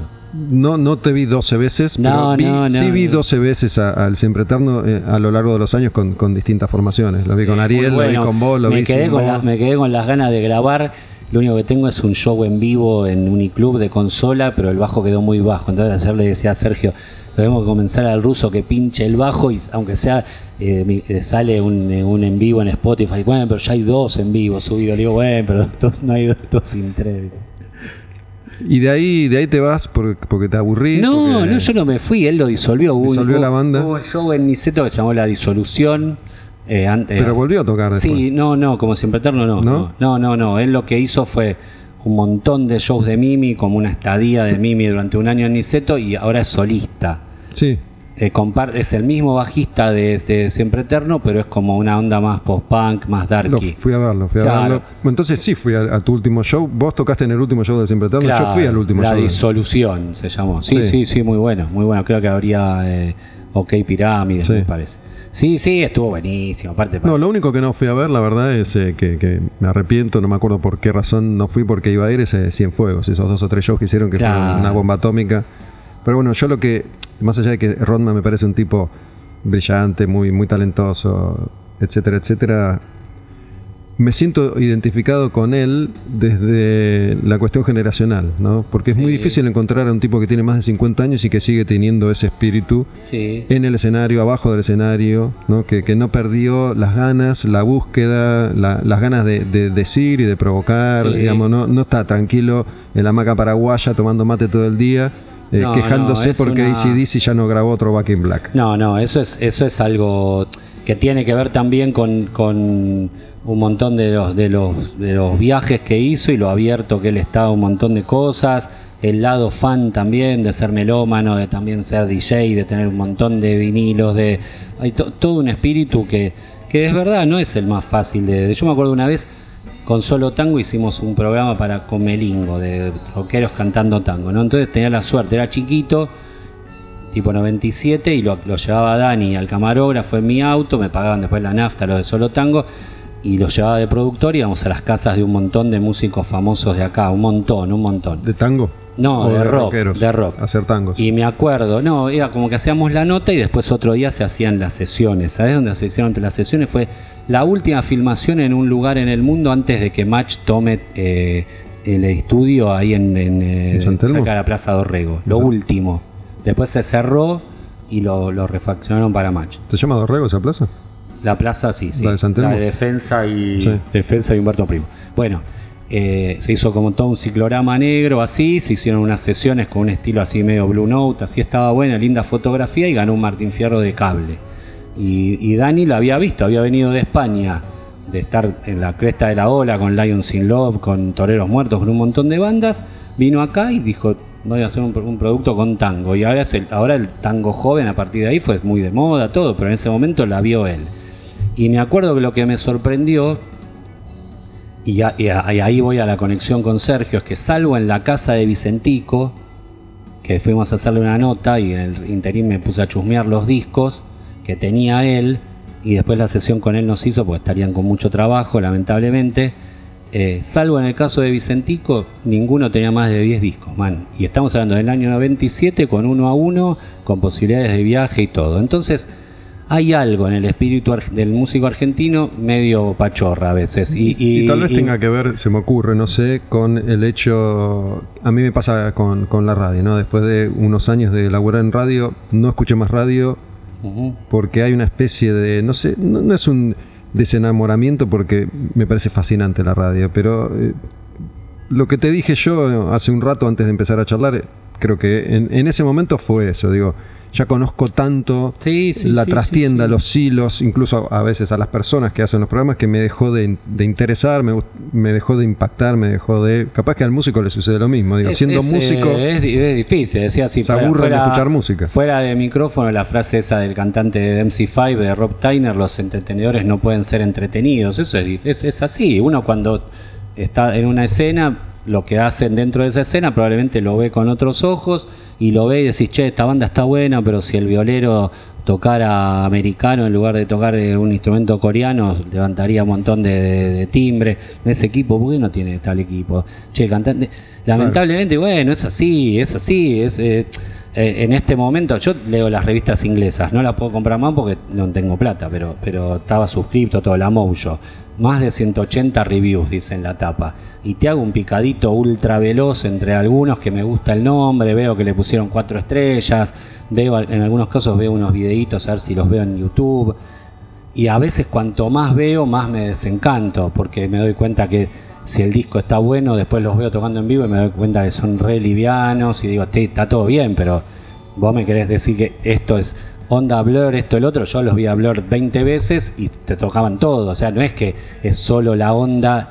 Y a veces me doy cuenta, lamentablemente, que sé más que los periodistas que critican ya, porque Ah, me doy bueno, cuenta que son sí. más pendejos y dicen, no, eh, los, eh, 60s Garage meets no sé qué, con toques de Kraut y Dab y qué sé yo, y pongo play y no está todo eso que me está diciendo el tipo. Entonces, como me está pasando con también me doy dando cuenta que uno ya está, ya, ya dio medio la vuelta en algunas cosas y disfruta de escuchar por vigésima vez, eh, qué sé yo, eh, eh, Bad Reputation de Finn Lizzy en lugar de buscar eh, mucho más nuevo. Ahora, como trabajo en un medio y aparte hago un programa de, de música, eh, trato de que sea actual. ¿Qué día sale tu programa los de metal? domingos de 18 a 20. Espejo de metal.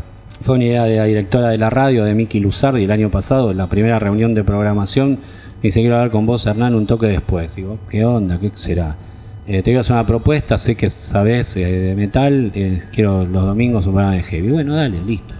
Y bueno, ya va la segunda temporada y tuve algunos, algunos milagros. Un día al que me manda un, un- alguien que escucha el programa me dice, dame tu mail, te mando un WeTransfer y me manda 8 gigas de metal argentino con las tapas escaneadas de producciones independientes de los 80, ¿entendés? Entonces, cassettes de, qué sé yo, grabaciones de ensayos de bandas que no se acuerdan quizás ni los que tocaron. Entonces, me, me- me- me pa- me parece divertido, ya que justamente es una radio no comercial, puedo pasar de ser- que se te dé la gana. puedo sí. pasar Cerbero y decirles, ¿conocen al Tano Romano? Bueno, esto seguro que no lo conocen, pum. Con un look medio black metal, las- los ojos pintados, la foto de promo era Con un, Beto, Beto Seriotti. era un ataúd. Era una fábrica yo. de ataúdes. Bueno, por eso. Entonces, eh, eso es lindo de, de recordar. Y en el interín estoy, parezco un nenito, estoy con la Decibel bajando los discos nuevos. No, mucho no me gusta. Y muchas cosas escucho una, me, me queda Bueno, una muy, canción. muy difícil igual estar, estar eh, al tanto de todo lo que pasa hoy porque es, es imposible. Ya, me, pasó, me pasó en Londres en 2018. Estoy acá- estaba caminando con unos- una pareja amigos nuestros, que la, la- la chica es argentina y el pibe inglés. Estábamos caminando por ahí con mi familia, que veníamos ahorrando como hace 10 años para hacer ese viaje de A4. Que con eh, mi hijo de, en ese momento de 15 y la más chiquita de 10. Y estoy caminando ahí por Hackney, por el este. Había una, una una disquería que decía The Best Metal Shop in London. Entré, revisé un montón y el tipo en un momento me dice, ¿qué es lo que estás buscando? Le digo, no, lo que estoy buscando es el, la parte de las ofertas, porque no conozco a nadie y, y- sale todo 30 libras. O sea, no, no es que, es eh, underground proletario, o sea, hay hasta es- escena de black metal fashion puesto como si fuera en Palermo, Hollywood, porque es un barrio re trendy así, ¿entendés? Vinilos y vinilos y vinilos y vinilos de bandas que no escuchaste en tu vida y es la especialidad de ese pibe es, porque ahora lo sigo por internet y veo lo que postea todo, es black noise imposible de escuchar, ¿entendés? Entonces, eh, algo- ve- veía de repente uno de Celtic, uno de Voivod y los miraba como diciendo, bueno, conozco dos. Conozco esto. No conocía a nadie. El pibe me miraba como diciendo, bueno, viste, no sabes nada. Y no, probablemente eso no será. Che, escúchame, bueno, Eh, no hablamos una, una mierda casi de, de tus bandas, pero no importa, me, me, me divertió mucho la charla. Em, tomé una decisión y no te voy a dejar que la modifiques. Eh, Sabes, creo que soy muy fan de Dragonauta y especialmente de Cabra Macabra, Sí, que es el disco que, grabaste vos. Para mí es uno de los mejores discos de metal de la historia argentina. Bueno, bueno, gracias. Eh, así que te voy a pedir que elijas una canción de ese disco para, para cerrar la charla. Sí, a falta, a falta- me- puedo ser eh, humilde y elegir otra, una del de Dani y del otro guitarrista, pero voy a elegir una mía que me parece que es No seas humilde. un clásico, una que se llama El Festín, un tema mío con letra de Fede Wellman, pero la música es mía. Bueno, hace, hace mucho tiempo hablé con Fede Wellman, que, que fue cantante de, de Dragonauta en un par de oportunidades, eh, justamente por este disco. Eh, cuando yo hacía las notas en, en este programa, haciendo eje en un solo disco en particular, más allá que hablábamos de otras cuestiones, con Fede Wellman grabé sobre Cabra Macabra, porque es, es un disco diferente en, en la discografía de, de Dragonauta. ¿no? De hecho, me encontré a El Live hace un par de meses atrás, eh, Sí, llevando. cambió la formación. Sí, está el solo de los. Es la banda de él, en definitiva, guitarrista, Libedinsky. Llevé a mis hijas a hacer un estudio odontológico y estaba ahí él. Y me miraba, ¿viste? Y yo me di cuenta que me conocía, pero yo no, Sí, sí, no sí. me acordaba de él. Sí, re, re tímido, re terminamos charlando igual, qué sé yo. bueno, Eh, pero bueno, es una banda fantástica.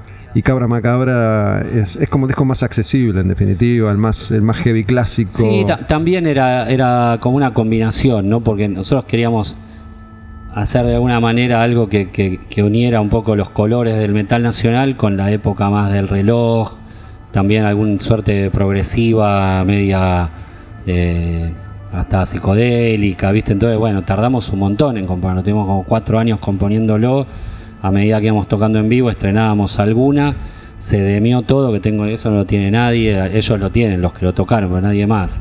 Eh, se demió todo en ocho canales con afinación tradicional, así en mí, y después yo me fui de vacaciones y ellos me han dicho, no, vamos a bajar a re. Entonces el disco se volvió más pesado de lo que se venía componiendo. En el interín salió un split con una banda de Cleveland, Abdullah, que se grabó en cinta, muy bueno, estuvo eso. Y después Cabra, bueno, fue una locura, fue una locura porque también eh, había muy poquitos recursos, entonces se grabó, lo grabé todo yo solo con el, con el baterista, en una sala de ensayo en, en La Plata. El bater- Enorme baterista. Claro, eh, eh, solito del otro lado del vidrio. Como, como John Bonham, para mí. Claro, una sala de Castro, del batero de... Me acuerdo su imagen, pelo largo, vincha, Sí. tipo Saint Vitus, Claro. tipo Guayno. Y yo grabé de- por, por línea con un distorsionador del otro lado de la pecera, grabamos todo el disco en, en cuatro horas. Fumé do- dos secas, me acuerdo, y con esa de anfetamina. ¿Con eso tiraste? Sí, yo no, no, no suelo, no me, No te me drogás. pega para abajo. Ah, no, te- no, me he drogado y ya no, pero, pero no, no, no La marihuana te pega para arriba. No reniego, claro, pero me pega muy para arriba. Entonces, agarré, ellos ya lo habían grabado el día anterior, pero guitarra, bajo y batería. Entonces yo en ese día no pude ir, porque ya era padre, todos los chicos no todavía. Entonces yo estaba como ya en otra. Y aparte estaba en, blanco en imagen, laburando un montón, estaba como muy, muy nervioso, ¿viste? Pero por obligación, porque estaba ya con hijo chiquito. La obligación de, de- esta, de esta grabación, que era muy. Creo que es la música más compleja que toqué, de las que grabé en mi vida. Más esto el otro. Bueno, pude ir el domingo. Ellos ya habían armado todo. Bueno, va, bien, bum. Y metimos todo el disco con Ariel en, una hora y media, dos horas. Y la cantidad de música es 50 minutos. Creo que no hay dos tomas. Entonces, a partir de ahí, con esa batería tocada perfectamente como tocó el enano, Martín Furia, tuvimos la suerte de Martín Furia, que ahora es un técnico de la puta madre que vive en Bélgica, que produjo el- desde el nuevo de Nervosa hasta labura con como sonidista de Distraction, de Flotsam and Jetsam, todo, nosotros no lo sabíamos. Él Era era- de Jesus Mártir. Claro, pero nosotros no sabíamos que era, él era, era su primera producción, ¿entendés? Entonces, eh, Hugo García del sello eh, Headbangers, eh, de Díaz de Garage, perdón, confió en Martín y era nuestro primer experimento. Después se fue haciendo en la sala de ensayo todo el Frankenstein. ¿Martín estaba acá en ese momento o Claro, desde allá? claro, claro, acá. Todo el Frankenstein hecho en la sala de ensayo, guitarra por guitarra, el bajo, poniendo las cosas contra la pared con una, para que aislar un poquito. Uno por uno fue grabando su parte. Fede grabó las voces en el living de su casa. Martín iba yendo con la computadora y los pre que tenía de, de- de sede en sede, tiqui, tiqui, tiqui, así. Y unas acústicas y unas criollas en el living de su casa. Ese fue todo el plan. Y después lo mezclaba en un departamentito, en el dormitorio de un departamentito en 11, como un piso 10, que ya vivía con, la que, con su esposa, que, era holande- que es holandesa. Entonces, con la que después terminaron viviendo allá, holandesa o belga, no me acuerdo. Entonces empieza la mezcla y Martín la empieza con un mini componente. Entonces yo le digo, no, Marto, le digo, eh, yo te traigo las, mis cosas, yo tengo unos NS10, Yamaha, aunque sean, es, es un, son monitores profesionales, es un clásico del estudio de los close field, viste así, los monitores, digo, aunque yo te los presto, le digo, ¿cuánto puede tardar la mezcla? Un año, un mes. Ponele, yo te los presto, laburo en otro lado, ahora no hay problema.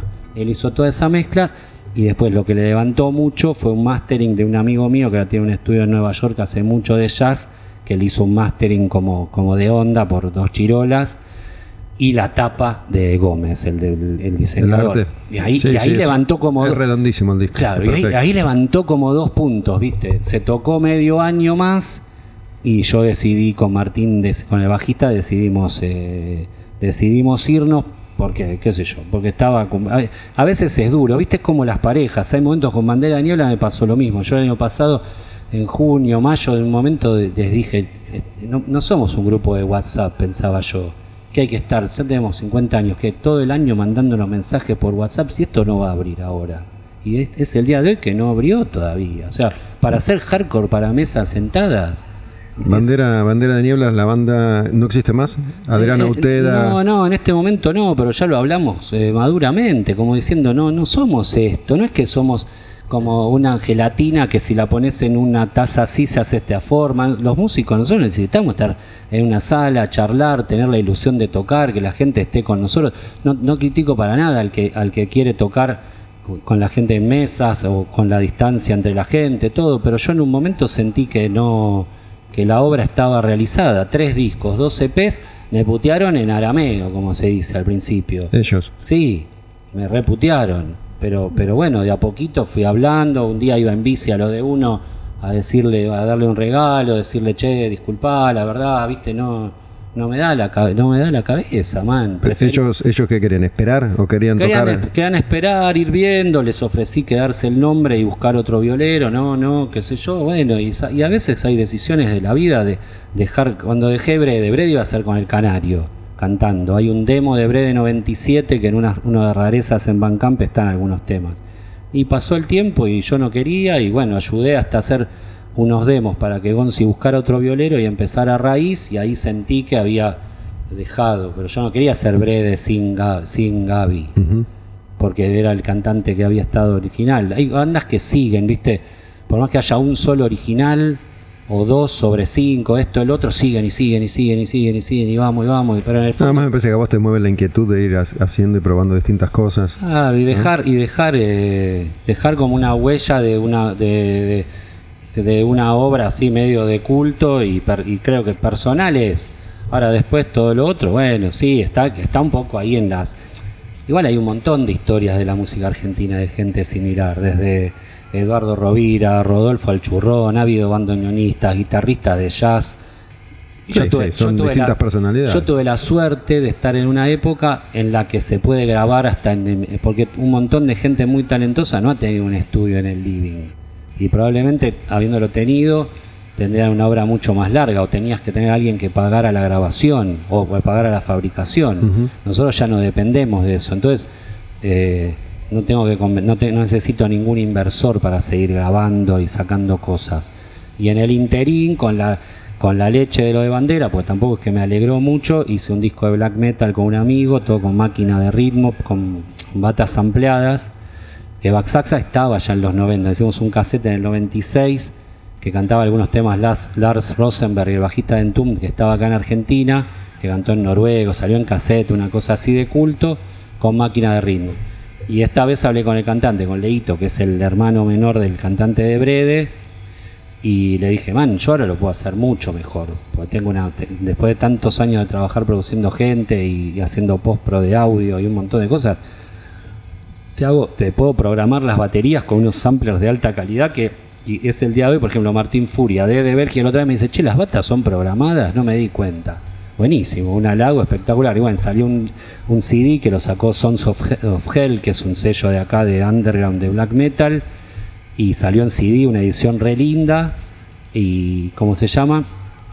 y salió y lo hicimos entre los dos sin vernos. El cantante cantaba en el baño con un grabador de periodista, gritaba los instrumentales y me, mataba, me mandaba el WAP que había grabado.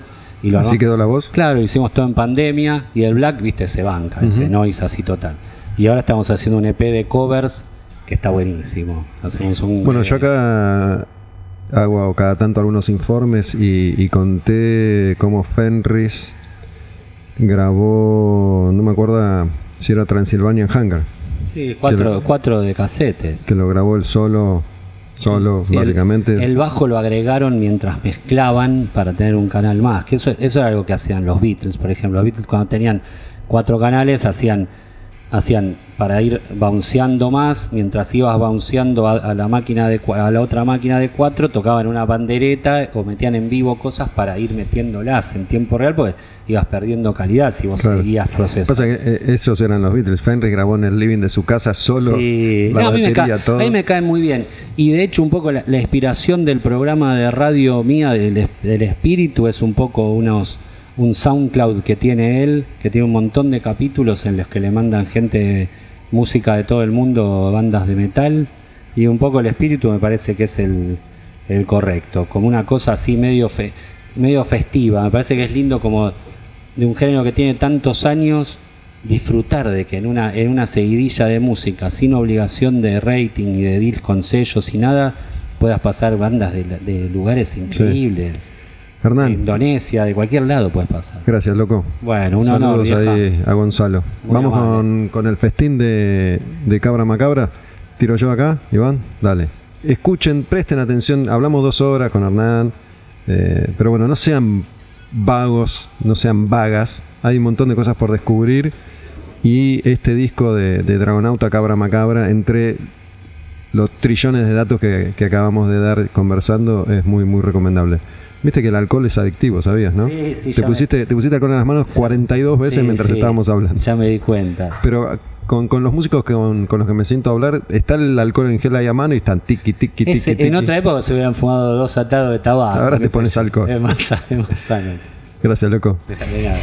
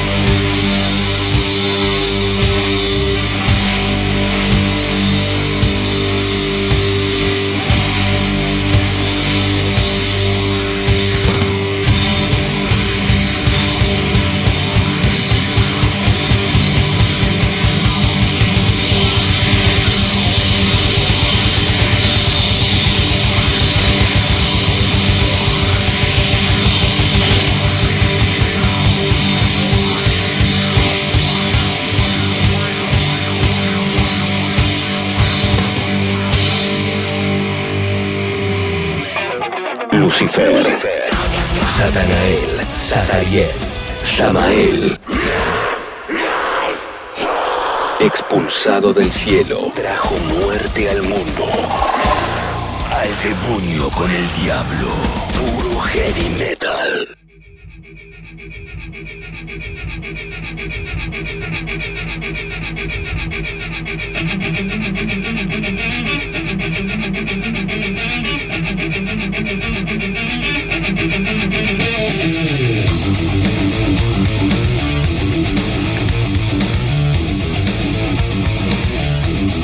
Pedir un favor y tienen que hacer un esfuerzo. No es mucho, solo tienen que concentrarse y tratar de recordar. No importa cuándo. Lo que interesa es que traten de representar en sus mentes lo que sintieron la primera vez que escucharon en sus vidas Cowboys from Hell de Pantera.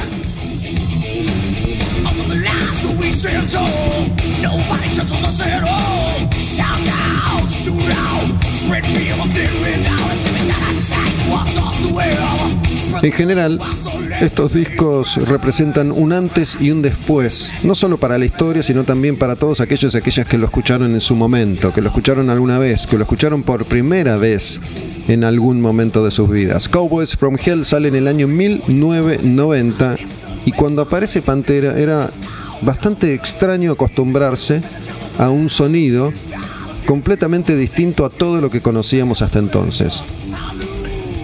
Estamos hablando de el quinto disco en la historia de Pantera, pero en ese entonces muchos creían que era el primero.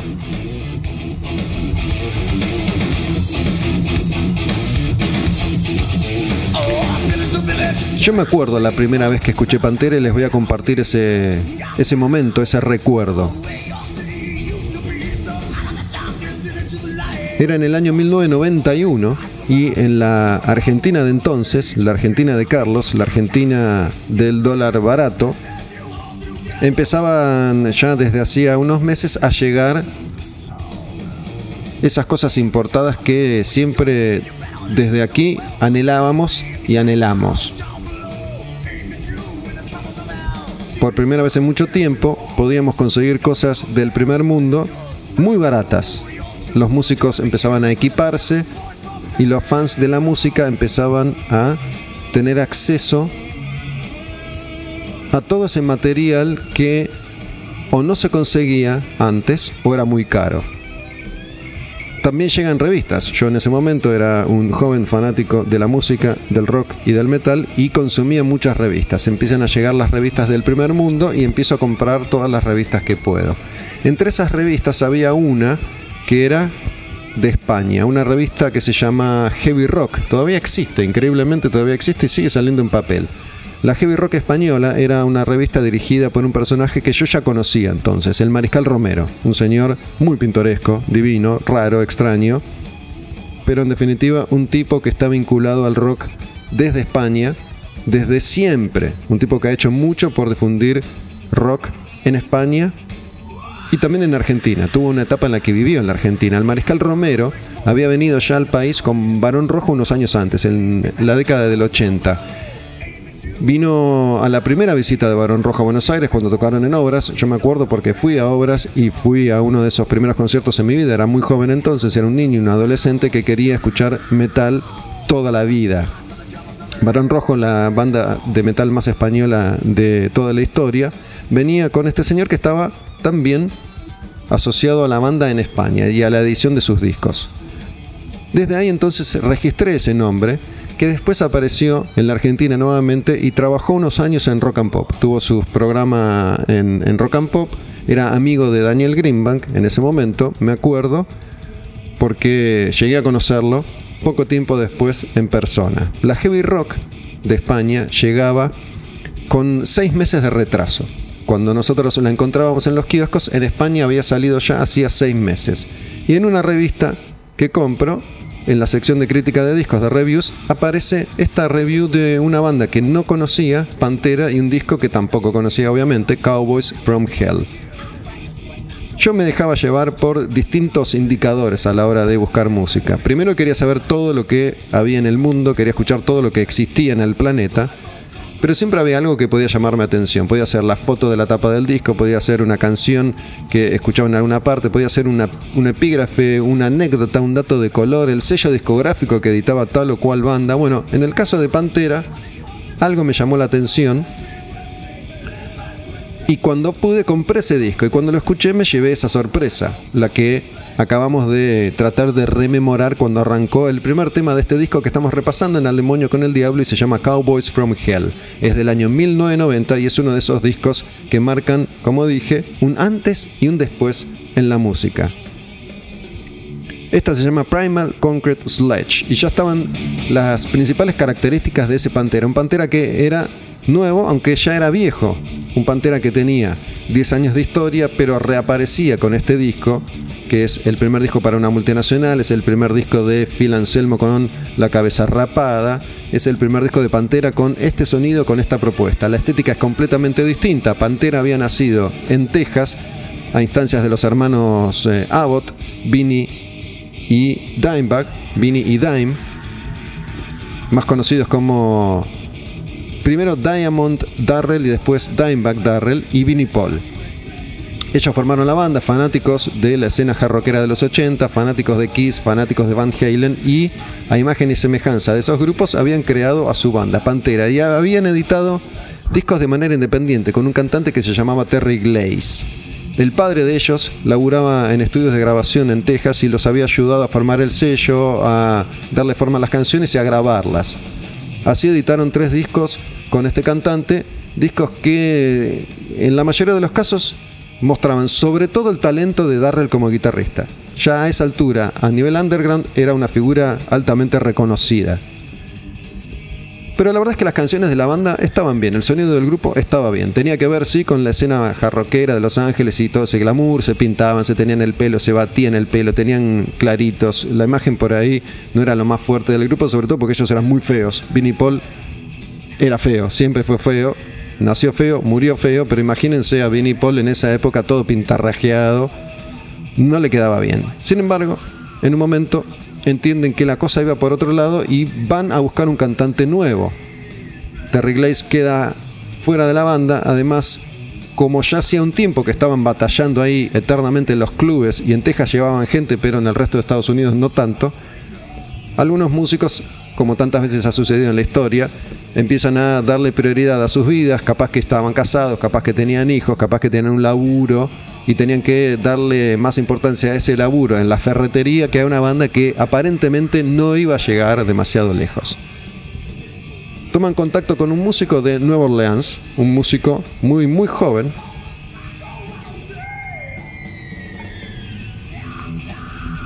que responde a un llamado, viaja a Texas, se prueba y queda. Phil Anselmo va a vivir esos primeros meses al sofá de Rex, el bajista de la banda, y Phil Anselmo graba un primer disco con Pantera que es Power Metal. Ese disco es como una especie de eslabón perdido. Ya la banda no era tan glamorosa, aunque sí tenían todavía esa imagen. De hecho, en la tapa del disco Power Metal, Phil Anselmo está con el pelo largo, rubio, teñido y muy glamoroso. Pero el sonido se acercaba más a un heavy clásico tipo Judas Priest que algo más Van Halen Kiss. Y resulta que Phil Anselmo tenía contacto con la escena de Nueva Orleans. La escena de Nueva Orleans era una escena un poco más cruda, un poco más heavy, un poco más extrema. Y mm, se da cuenta que estaba medio cansado de todos los estereotipos. Una de las primeras cosas que hace entonces para convertirse en una persona distinta, diferente, es afeitarse la cabeza. Así lo conocemos, con el pelo, con la cabeza rapada, cambia la imagen, chau calzas, chau colores, chau tachas, chau, cuero, em, bermuda remera. Un poco la influencia fue la del hardcore. Anselmo le gustaban mucho las bandas de hardcore y Pantera tiene un vuelco hacia ese sonido, pero combinado con el talento de Darrell como, como guitarrista y mm, no podían conseguir un contrato discográfico habían grabado unas canciones que empiezan a mostrar en un demo y fueron rechazados por 30 compañías discográficas. Hasta que una persona que había quedado varada en Texas sin nada que hacer se cruza con esta banda, lo convencen de ir a verlos en vivo y queda absolutamente flasheado con lo que encuentra y a partir de ese entonces se deciden a contratar a Pantera a como de lugar. Estamos hablando de una época completamente distinta de la música. En esa época todavía había gente en las compañías discográficas que se dedicaba a ir a clubes y ver bandas nuevas, a ver si descubrían ahí a los próximos grandes talentos, a los próximos rockeros estrella del futuro. Así es que firman contrato con Atco y se ponen a grabar lo que iba a ser Cowboys from Hell. Primero iban a laburar con un productor bastante reconocido, Max Norman, que había trabajado con Ozzy Osbourne, por ejemplo. Max Norman accede el grupo no tenía mucho presupuesto y cuando estaban a punto de empezar a grabar, Max Norman recibe otra oferta de Lynch Mob. Lynch Mob era un grupo de George Lynch, guitarrista de Dokken. Entonces Max Norman le dice, muchachos, lo siento, acá me ofrecen 30 pesos más, me voy, necesito la guita, adiós. Lynch Mob nunca llegó a nada si lo comparamos con Pantera. Y Pantera recurre a un eh, productor llamado, llamado Terry Date, que había laburado con bandas como Soundgarden, por ejemplo.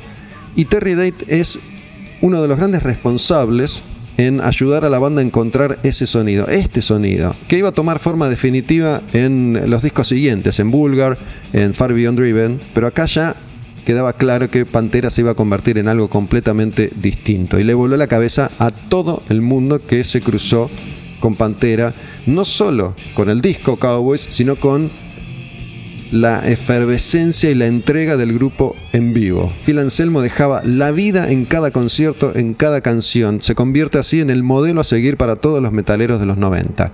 No solo por la imagen, el heavy deja de ser exclusivamente de pelo largo, sino también por la entrega tomando eso que el hardcore promovía, que era la participación de la gente, esto de somos todos iguales, súbanse al escenario, salten, peguen, golpeen, vayan, hagan pogo, Phil Anselmo impone ese modelo, la furia, la furia de sus gritos, de su mirada, de sus puños, de sus saltos, de su cuerpo, de su cabeza, de su mente, se contagia no solo al público que ve en Viva Pantera, sino a toda una escena en todo el mundo.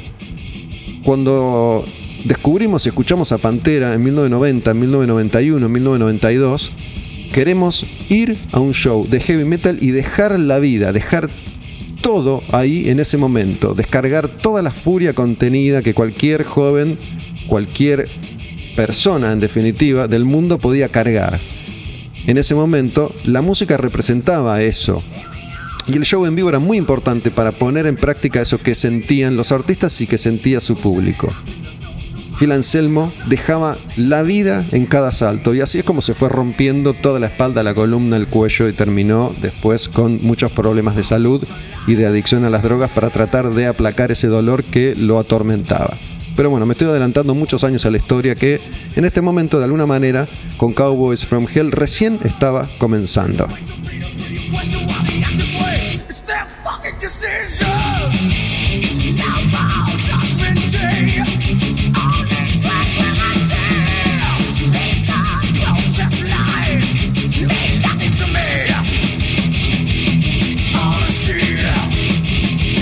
Esta canción se llama Heresy y Pantera tenía un sonido muy muy claro.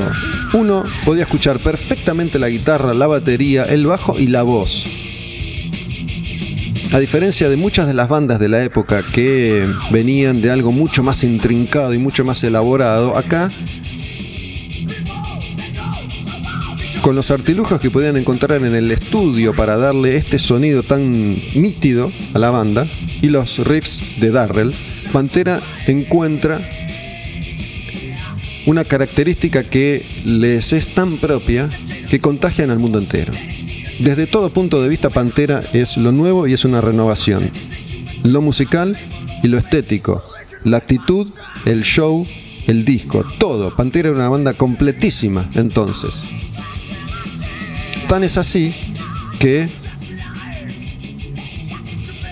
Nirvana y Pantera no solo Nirvana, sino también Pantera, le pegan un tiro en la frente a todas las bandas clásicas de heavy metal que venían ya entre comillas, cansados y agotados, porque si hablamos de Judas Priest y hablamos de Iron Maiden, por ejemplo, dos bandas que empiezan a caer en popularidad, estamos hablando de dos leyendas que siguen en actividad y son eh, fantásticas y fabulosas, ¿no? Pero en ese momento la historia era otra, todavía estas bandas eran jóvenes y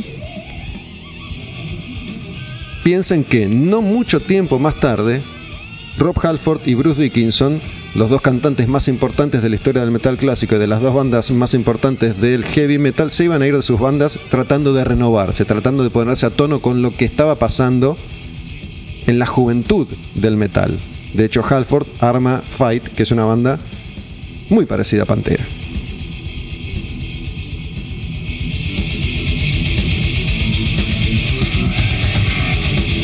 Así como les contaba recién que yo descubrí a Pantera en esa crítica en esa sección de reviews de la revista Heavy Rock, enseguida Pantera se convierte en una sensación. En esa época la cosa funcionaba así.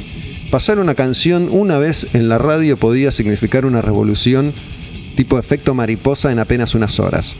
El mundo del heavy metal se veía sorprendido por la aparición de este grupo y en la Argentina en particular, a raíz de este uno a uno que pone un dólar muy barato, nos da la posibilidad de empezar a recibir la visita de todas esas bandas internacionales que nunca habían venido y todas esas bandas internacionales que eran nuevas. Entonces empezamos a ir a obras, a ver bandas internacionales casi todos los fines de semana. En una de esas obras, en una de esas visitas, cuando ya Pantera era una sensación y todos estábamos esperando el momento en el que la banda finalmente llegara al país a tocar, me acuerdo, viene Skid Row por primera vez. Skid Row, que era un grupo que estaba más asociado a Poison y a Motley Crue, venía con un disco bastante más heavy, Slave to the Grind, a tocar por primera vez a Buenos Aires, pero fuimos todos, que en ese momento llenamos el estadio porque íbamos a ver a cualquiera que tuviera una guitarra colgando del cuello, llenábamos todos los estadios todo el tiempo, pero fuimos con cierto escepticismo cuando Skid Row arranca su concierto, justamente con Slave to the Grind, quedamos todos con la mandíbula en el piso porque era una aplanadora. Y el mundo de la música estaba fascinado con Pantera. Sebastian Bach, cantante de Skid Row, fue uno de los primeros en volverse completamente loco con Pantera. Estaba tan fanatizado como nosotros que estábamos ahí en el campo de obras. Y en un momento, Skid Row toca el riff de Cowboys from Hell y el estadio se viene abajo. Y no mucho tiempo más tarde, Pantera iba a venir a tocar obras por primera vez. Estamos haciendo un repaso de la historia de estos momentos claves en la historia misma del heavy metal y no solo del heavy metal sino de la música en general. Esta canción se llama Domination y es de Cowboys from Hell, disco sobre el que estamos haciendo hincapié en este Al demonio con el diablo. Discos que estoy seleccionando especialmente porque son más importantes que el resto. La última vez habíamos hecho esto mismo con Empire de Queensryche, hice esto mismo con Painkiller de Judas Priest y ahora estamos con Cowboys from Hell de Pantera.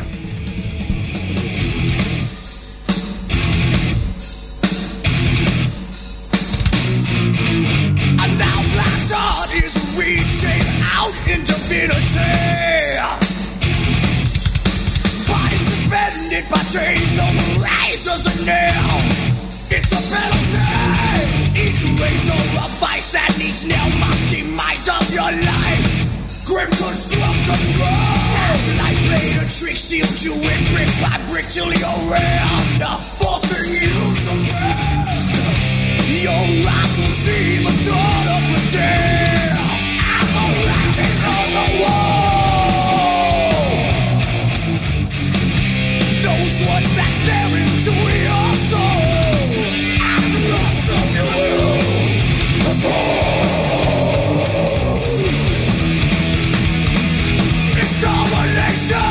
Se llama esta canción de Cowboys Brown Hill y mm, el grupo iba a terminar de explotar definitivamente con el siguiente disco que es Vulgar Display of Power. Pero para entonces Phil Anselmo, como les decía recién, ya era el modelo de frontman a seguir y Darrell el guitarrista más más querido de la escena nueva del metal internacional. Todos ponderaban a ese músico que tenía un sonido tan, tan, tan personal, que tenía ese tono de guitarra tan particular. Usaba una guitarra marca Dean, que era una guitarra em, desconocida, un modelo que habían diseñado especialmente para él y que él ayudó a popularizar. Él, Darrell, Dimebag Darrell, ayudó a popularizar esa marca de guitarras. La marca es Dean.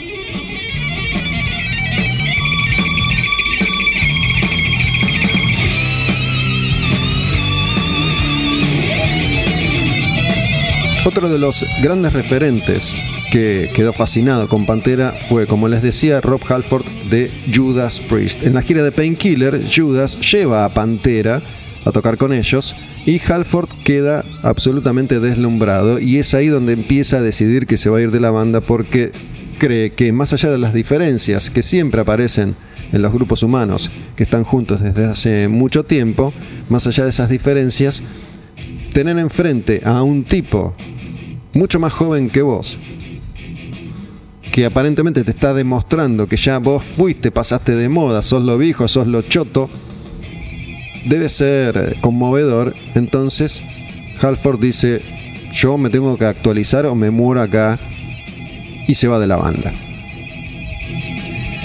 Pero piensen que esto que yo estoy contando ahora se replica en cada lugar en el que suena Pantera, en todo el mundo. Realmente es una revolución lo que pasa con esta banda, con estos discos. Poco a poco nos vamos enterando que Pantera tenía una historia previa, que tenía este sonido más glamoroso, con los peores artes de tapa que te puedas imaginar, ¿no? Los artes de tapa de Metal Magic, de Projects in the Jungle, que son los discos de Pantera, son horribles, son espantosos. El primer disco con una especie de, gato o de hombre gato que no tenía nada que ver con esa banda que estábamos todos amando, que es eh, Pantera de Cowboys from Hell. De hecho, hasta el día de hoy, que la banda no existe hace 20 años, hasta el día de hoy, esos discos no están en ningún relato oficial de la banda. No están en ninguna parte. Si están en YouTube, vas, lo buscas, lo escuchás. Pero nunca fueron reeditados, nunca fueron remasterizados, nunca se los menciona esos discos. La banda intenta reescribir su propia historia diciendo, mejor dicho, no diciendo, no es que dicen Cowboys es nuestro primer disco. Lo que hacen es no decir que antes habían editado cuatro. Escuchen esto.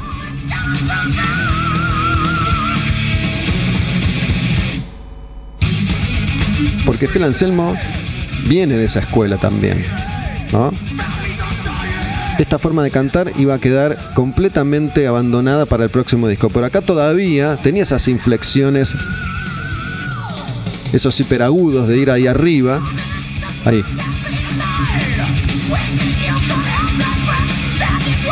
Es Halford.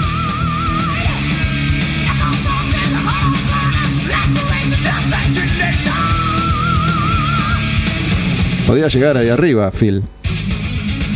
Pero después ellos mismos iban a encargarse de, cantar por completo con Vulgar Display of Power y volcarse cada vez más a instancias de Phil Anselmo hacia un sonido más extremo. Cuando llegan a Far Beyond Driven, la banda ya estaba explotada de pesadez.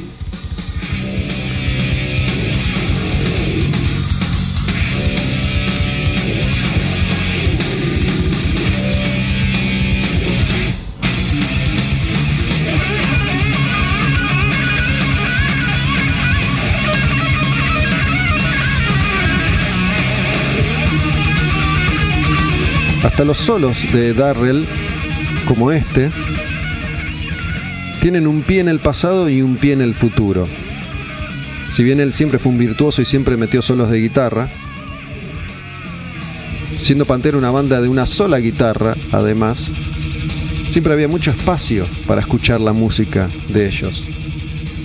Este sonido de batería, además, eh, el, el trigger que empieza a ser eh, un sonido obligado para todos los bateristas del mundo. Después iba a modificarse, ya este sonido de batería ya no se usa desde hace mucho tiempo.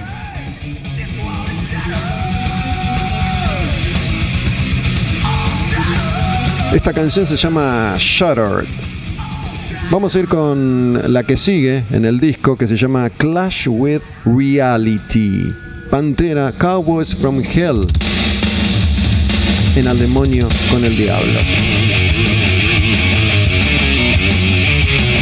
Este es un riff característico de Dimebag Darrell.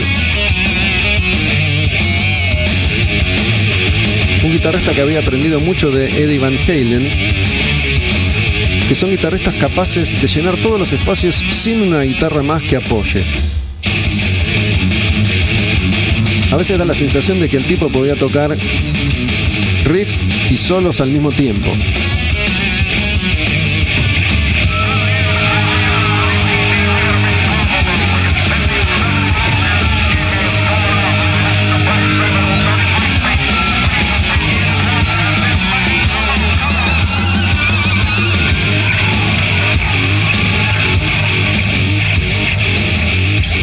No mucho tiempo después de la salida de Cowboys iba a empezar a correr en el under una leyenda que todavía hoy podemos repetir como dato de color. Y esa leyenda dice que en realidad el sonido de Pantera no era tan propio, sino que Phil Anselmo le había de alguna manera afanado el sonido a otra banda de Nueva Orleans que él conocía y que se llamaba Exorder. Esto que a esta altura es ridículo, sobre todo porque si bien Exorder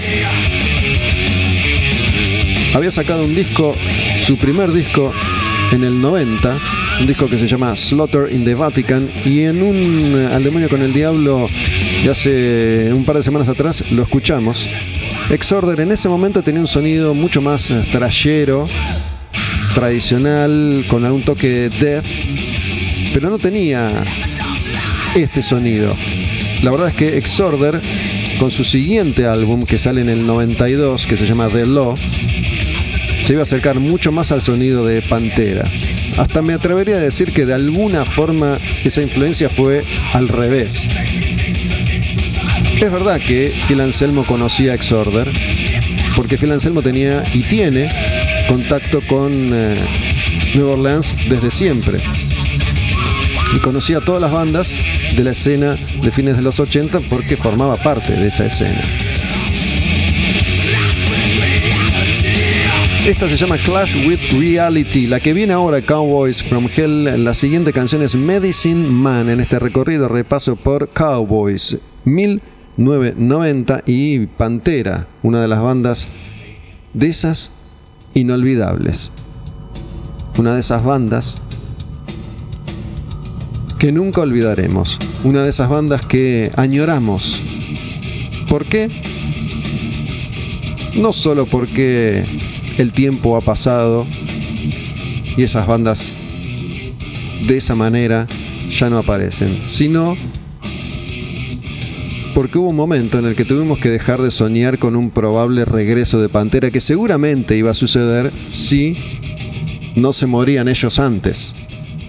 El primer caído en acción fue justamente Darrell, una muerte inconcebible, tocando con Damage Plan, la banda que había formado junto a su hermano Vinnie Paul en un club de Ohio.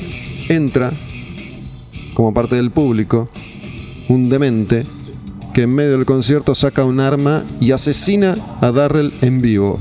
Una locura total.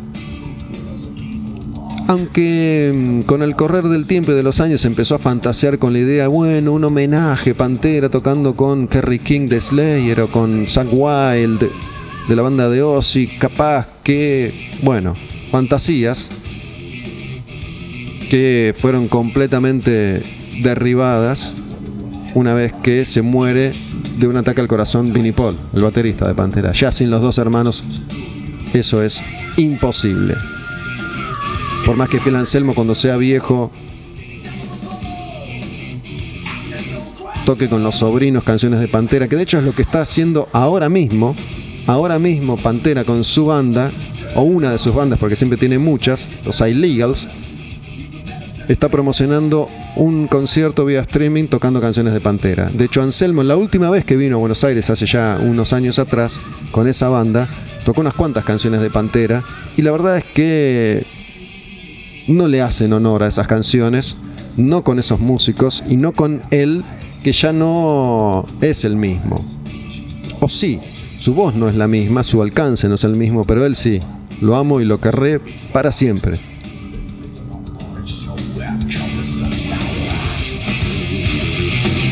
Medicine Man se llama esta canción. La que viene, la siguiente es Message in Blood. Y vamos llegando ya a las últimas canciones porque bueno, obviamente los que prestan atención y son ultra fans saben que me salté una canción en este repaso, pero en realidad lo que hice fue dejarla para el final, para el cierre, para que suene hoy en la despedida de este al demonio con el diablo. Es una de las canciones más recordadas y reconocidas, una canción única porque casi te diría que no volvieron a experimentar por ahí. Con esa canción vamos a despedir Cowboys y vamos a despedir el programa de hoy, que arrancó con Poison y las canciones del año 1990, que tuvo como invitado Hernán Espejo y que ahora está haciendo este repaso por Cowboys from Hell de Pantera.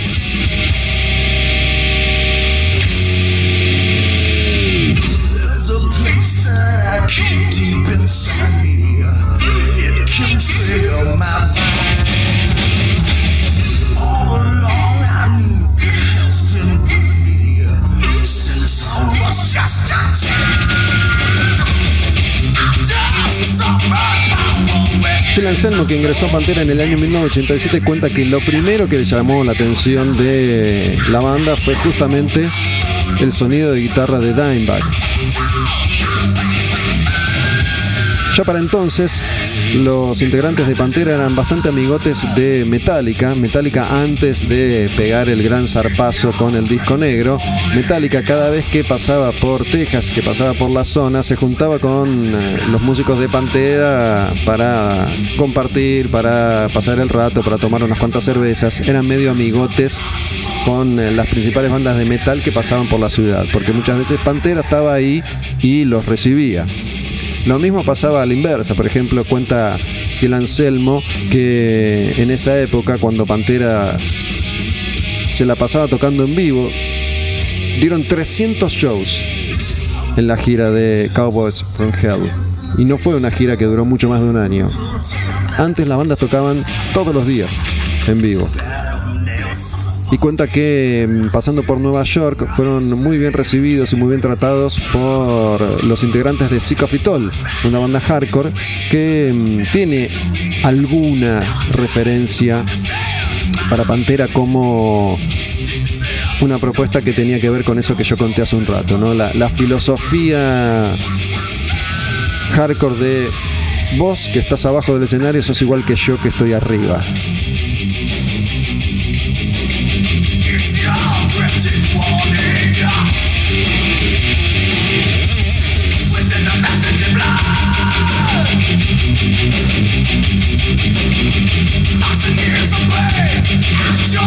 Próxima canción en este recorrido por Cowboys from Hell se llama The Sleep. Ahí vamos, después de Message in Blood, llegando ya al final, casi, de este Al demonio con el diablo. Supongo yo que muchos y muchas que amaron a Pantera en su momento deben estar tal vez lagrimeando un poco, recordando con nostalgia los viejos buenos tiempos del metal en los 90.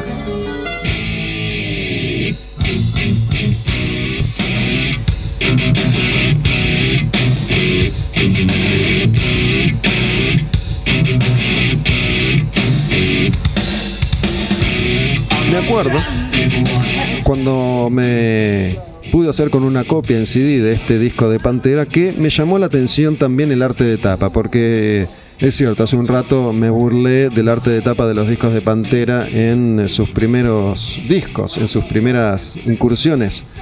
Pero la verdad es que la tapa de Cowboys tampoco está muy buena. Es una especie de collage medio pedorro de ellos en un salón, ¿no? Como la escenografía de una serie de Cowboys de un programa de televisión.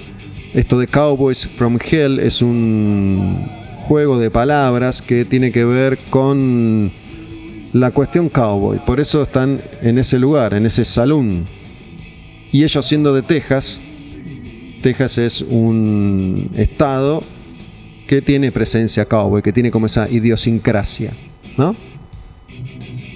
Y cuenta Phil Anselmo que no, no sabe bien de dónde salió el término, de dónde salió esa frase Cowboys from Hell. Él cree que se le ocurrió a él después de, de recordar los créditos de la contratapa de Kill Em All de Metallica. En los agradecimientos dice, creo yo, estoy seguro que a su staff, a su crew, los miembros de Metallica en los agradecimientos de ese primer disco le dicen, y tipo, gracias a los Cowboys from Hell. Dice Anselmo, estoy seguro.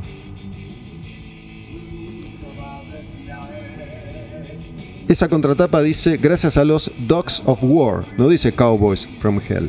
Pero no importa, porque así como hace un rato yo les dije, recuerden, piensen, rememoren la primera vez que escucharon Cowboys from Hell. Lo más probable es que no se acuerden o que estén convencidos de que fue en un lugar, en un momento y en realidad fue en otro.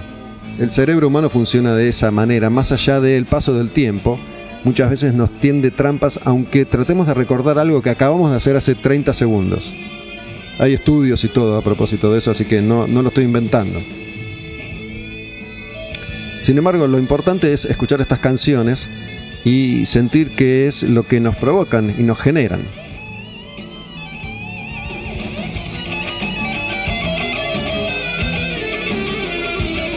Vamos con la última antes del cierre. Esta se llama The Art of Shredding. Es el cierre de Cowboys. Esta es la última canción del disco. Lo que pasa es que yo separé una de las anteriores para despedirnos.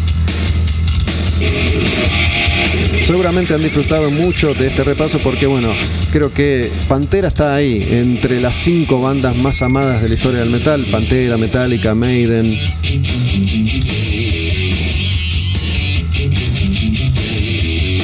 No sé si ponerte a Megadeth. Me parece que Megadeth en gran medida es más, más querida por nosotros los argentinos. Sin lugar a dudas es una banda gigantesca, enorme, importantísima, pero nosotros tenemos un cariño muy especial por Megadeth. A mí me parece que Pantera, Maiden, Metallica, Sabbath, Black Sabbath, Judas Priest son las cinco clave de la historia de la humanidad toda. Seguramente hay más, no importa, es apenas un juego. Indudablemente Pantera está ahí, entre esas bandas tan importantes que queremos tanto y que añoramos tanto.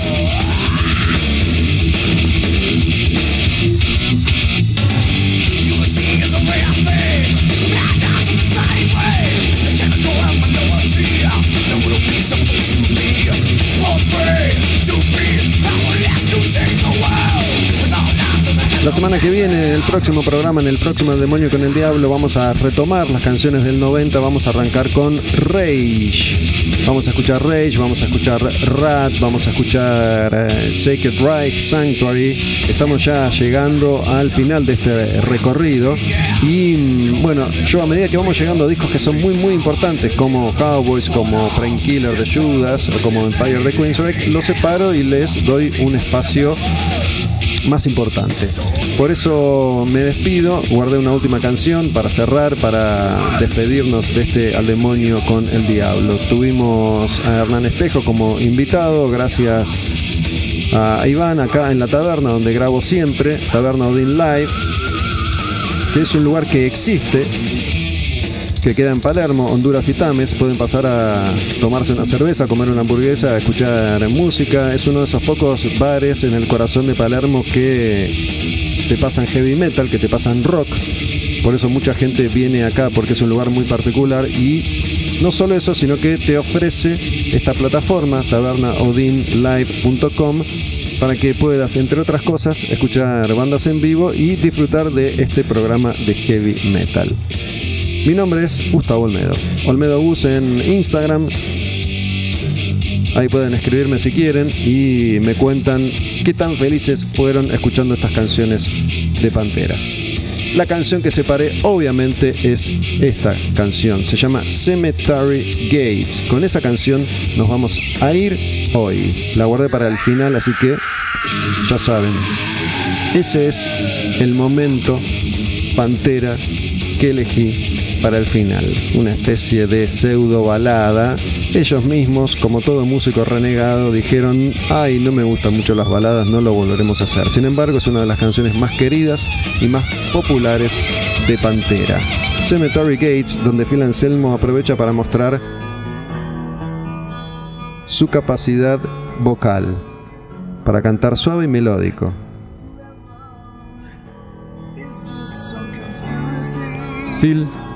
Te amo.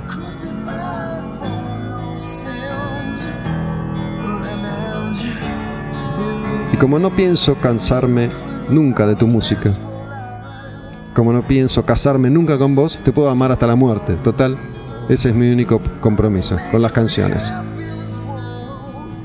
Gracias entonces, cerramos al demonio con el diablo. Cemetery Gates, Pantera. Y el amor, por el metal.